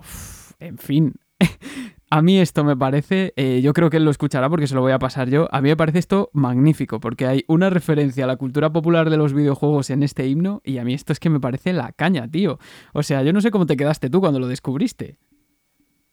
Eh, no, a mí se me hizo realmente simpático todo el asunto, que es que tú no lo concibes y realmente, como hemos hablado ahorita, hay cosas que tú le haces a modo de homenaje, pero aquí quizá tiene un poco más de delito porque con conocimiento de causa. Claro, y él me decía, él me decía como, joder, es que hay gente que se centra, o sea, en plagios más grandes y me puso un par de, de temas de ejemplo que es cierto, mm. la gente no le da tanta importancia. Llega aquí uno y tiene polémica con lo del plagio y no sé qué, no sé cuál. Yo le decía, tranquilo tío, que aquí no pasa nada. Si a mí me parece fantástico que lo hayas metido. Y encima, si hasta ahora Nintendo no te ha dicho nada, ni Konami tampoco te ha dicho nada, no sé quiénes son las editoriales, ni los autores evidentemente te van a decir nada, yo creo que ya nadie te va a decir nada. Que de todas formas te una cosa, ¿en qué le interfiere a Nintendo un himno de fútbol?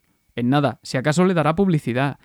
Porque yo creo que los oyentes que nos estén escuchando se van a quedar eh, los que no lo conocieran, pues igual que nosotros o, peor, ¿no? El caso es que hay, hay un himno ahí que hay gente que va al fútbol y lo canta y es de Castelvania y la peña seguro que está convencida de que eso es original de Lorihuela y eso a mí me parece fantástico, quiero decir, o sea, es un plagio. Eh, las cosas como son. O sea, eh, lo es. O sea, el autor lo sabe, lo reconoce, yo también lo sé, todo el mundo lo sabe. Es un plagio, pero es maravilloso porque está ahí y al final van al campo y yo creo que sigue siendo, por lo que yo he investigado, sigue siendo el himno de Lorihuela actualmente. Con lo cual, yo creo que con esta nota ya creo que podemos despedir bien el programa, ¿no?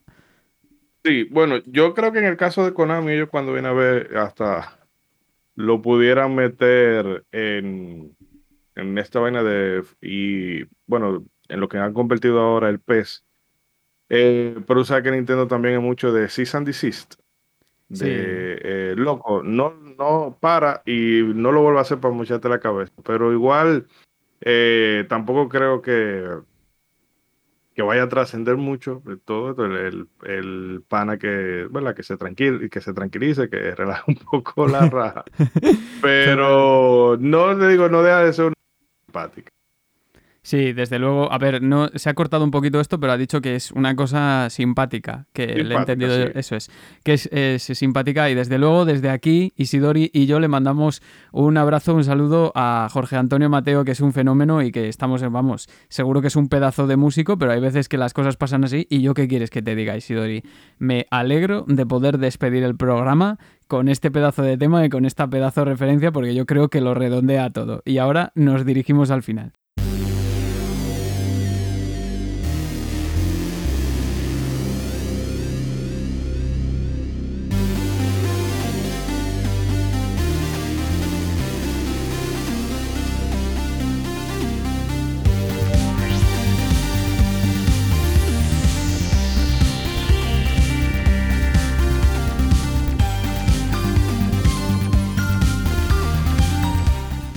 Bueno, nos despedimos con un tema que ha sonado varias veces aquí en Pixel Sonoro porque tuvimos a su compositora Salvinsky el tema Trichroma Sunset de Narita Boy de Estudio Koba, un estudio español que ha salido este año y eh, yo creo que es eh, todo lo épico que se merece el invitado de hoy a Pixel Sonoro para despedir el programa. ¿Cómo lo has visto, Isidori? Hemos ido al final un poco rápido, pero yo creo que ha merecido la pena. Eh, sí, pero con todo y todo lo rápido, te decía que el que se junta con cojo al año cojea y te sacamos, te pasamos al lado oscuro de la duración.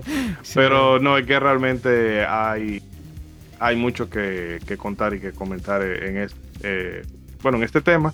Y bueno, esto solamente ha sido la mitad, porque se han encontrado cosas y diariamente eh, eh, Iván y yo estamos, mira, encontré esto, o él me pasa, mira, y hemos aquí dejado... está sonando tal cosa.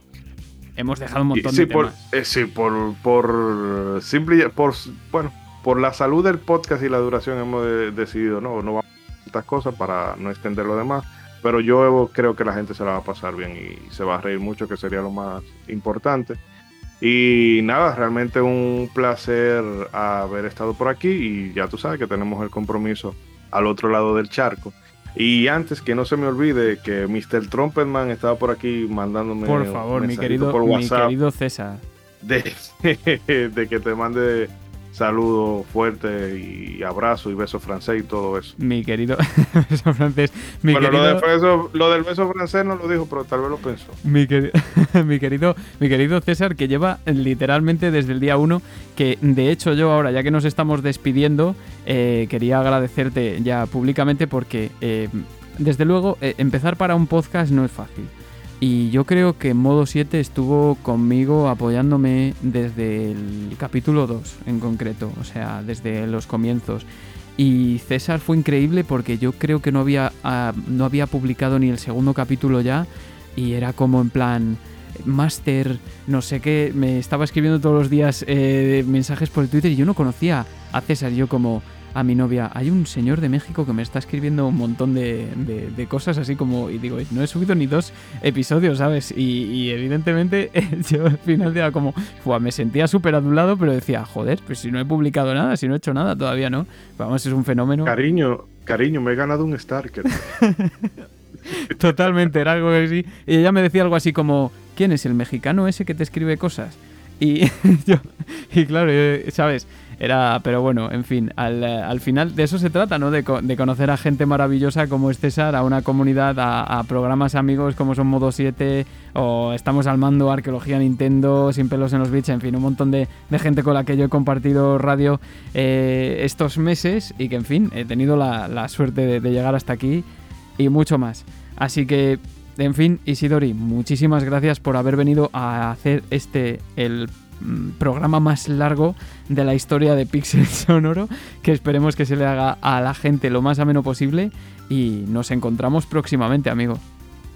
Claro que sí, y nada, tú sabes que no es eh, por hacer eh, tirar flores ni cosas por el estilo, pero que la labor que tú haces realmente merece ser difundida, qué sé yo, eh, sea de, de una plataforma pequeñita como nosotros, pero si un grupo más de personas logra entrar en contacto con esto, bueno, pues maravilloso, porque te digo que eh, en este mundo de la podcastfera eh, hay muchas cosas que son un poco reiterativas y estas bocanadas de aire fresco, bueno, pues hay, hay que aprovecharlas y hay que ponerlas eh, al alcance de la gente. Vamos a, vamos a intentar construir entre todos, entre estos magníficos programas que está haciendo un montón de gente. Eh, yo me declaro fan de Modo 7, evidentemente me escucho todos los programas eh, de la cultura con sabrosura, de Ronso, de, vamos, el Marajá de Capuntana, que, es, que a mí me parece fantástico, las, las presentaciones de la gente cobra, en fin, un montón de personajes, de cosas que ya tenéis construidas. Y, y nos, mm, vamos, estoy como loco por ir allí con vosotros. Sí, no, eh, pero eso sí, ya tú sabes que te vamos a recibir allá, ¿sabes? Eh, arroncito, agua de coco, sancocho y, todo eso. Aún se hagan en 35 grados a la sombra, no importa. me, lo, me lo espero y lo espero. Muchísimas gracias por venir, Isidori. Nada, pues hasta la próxima.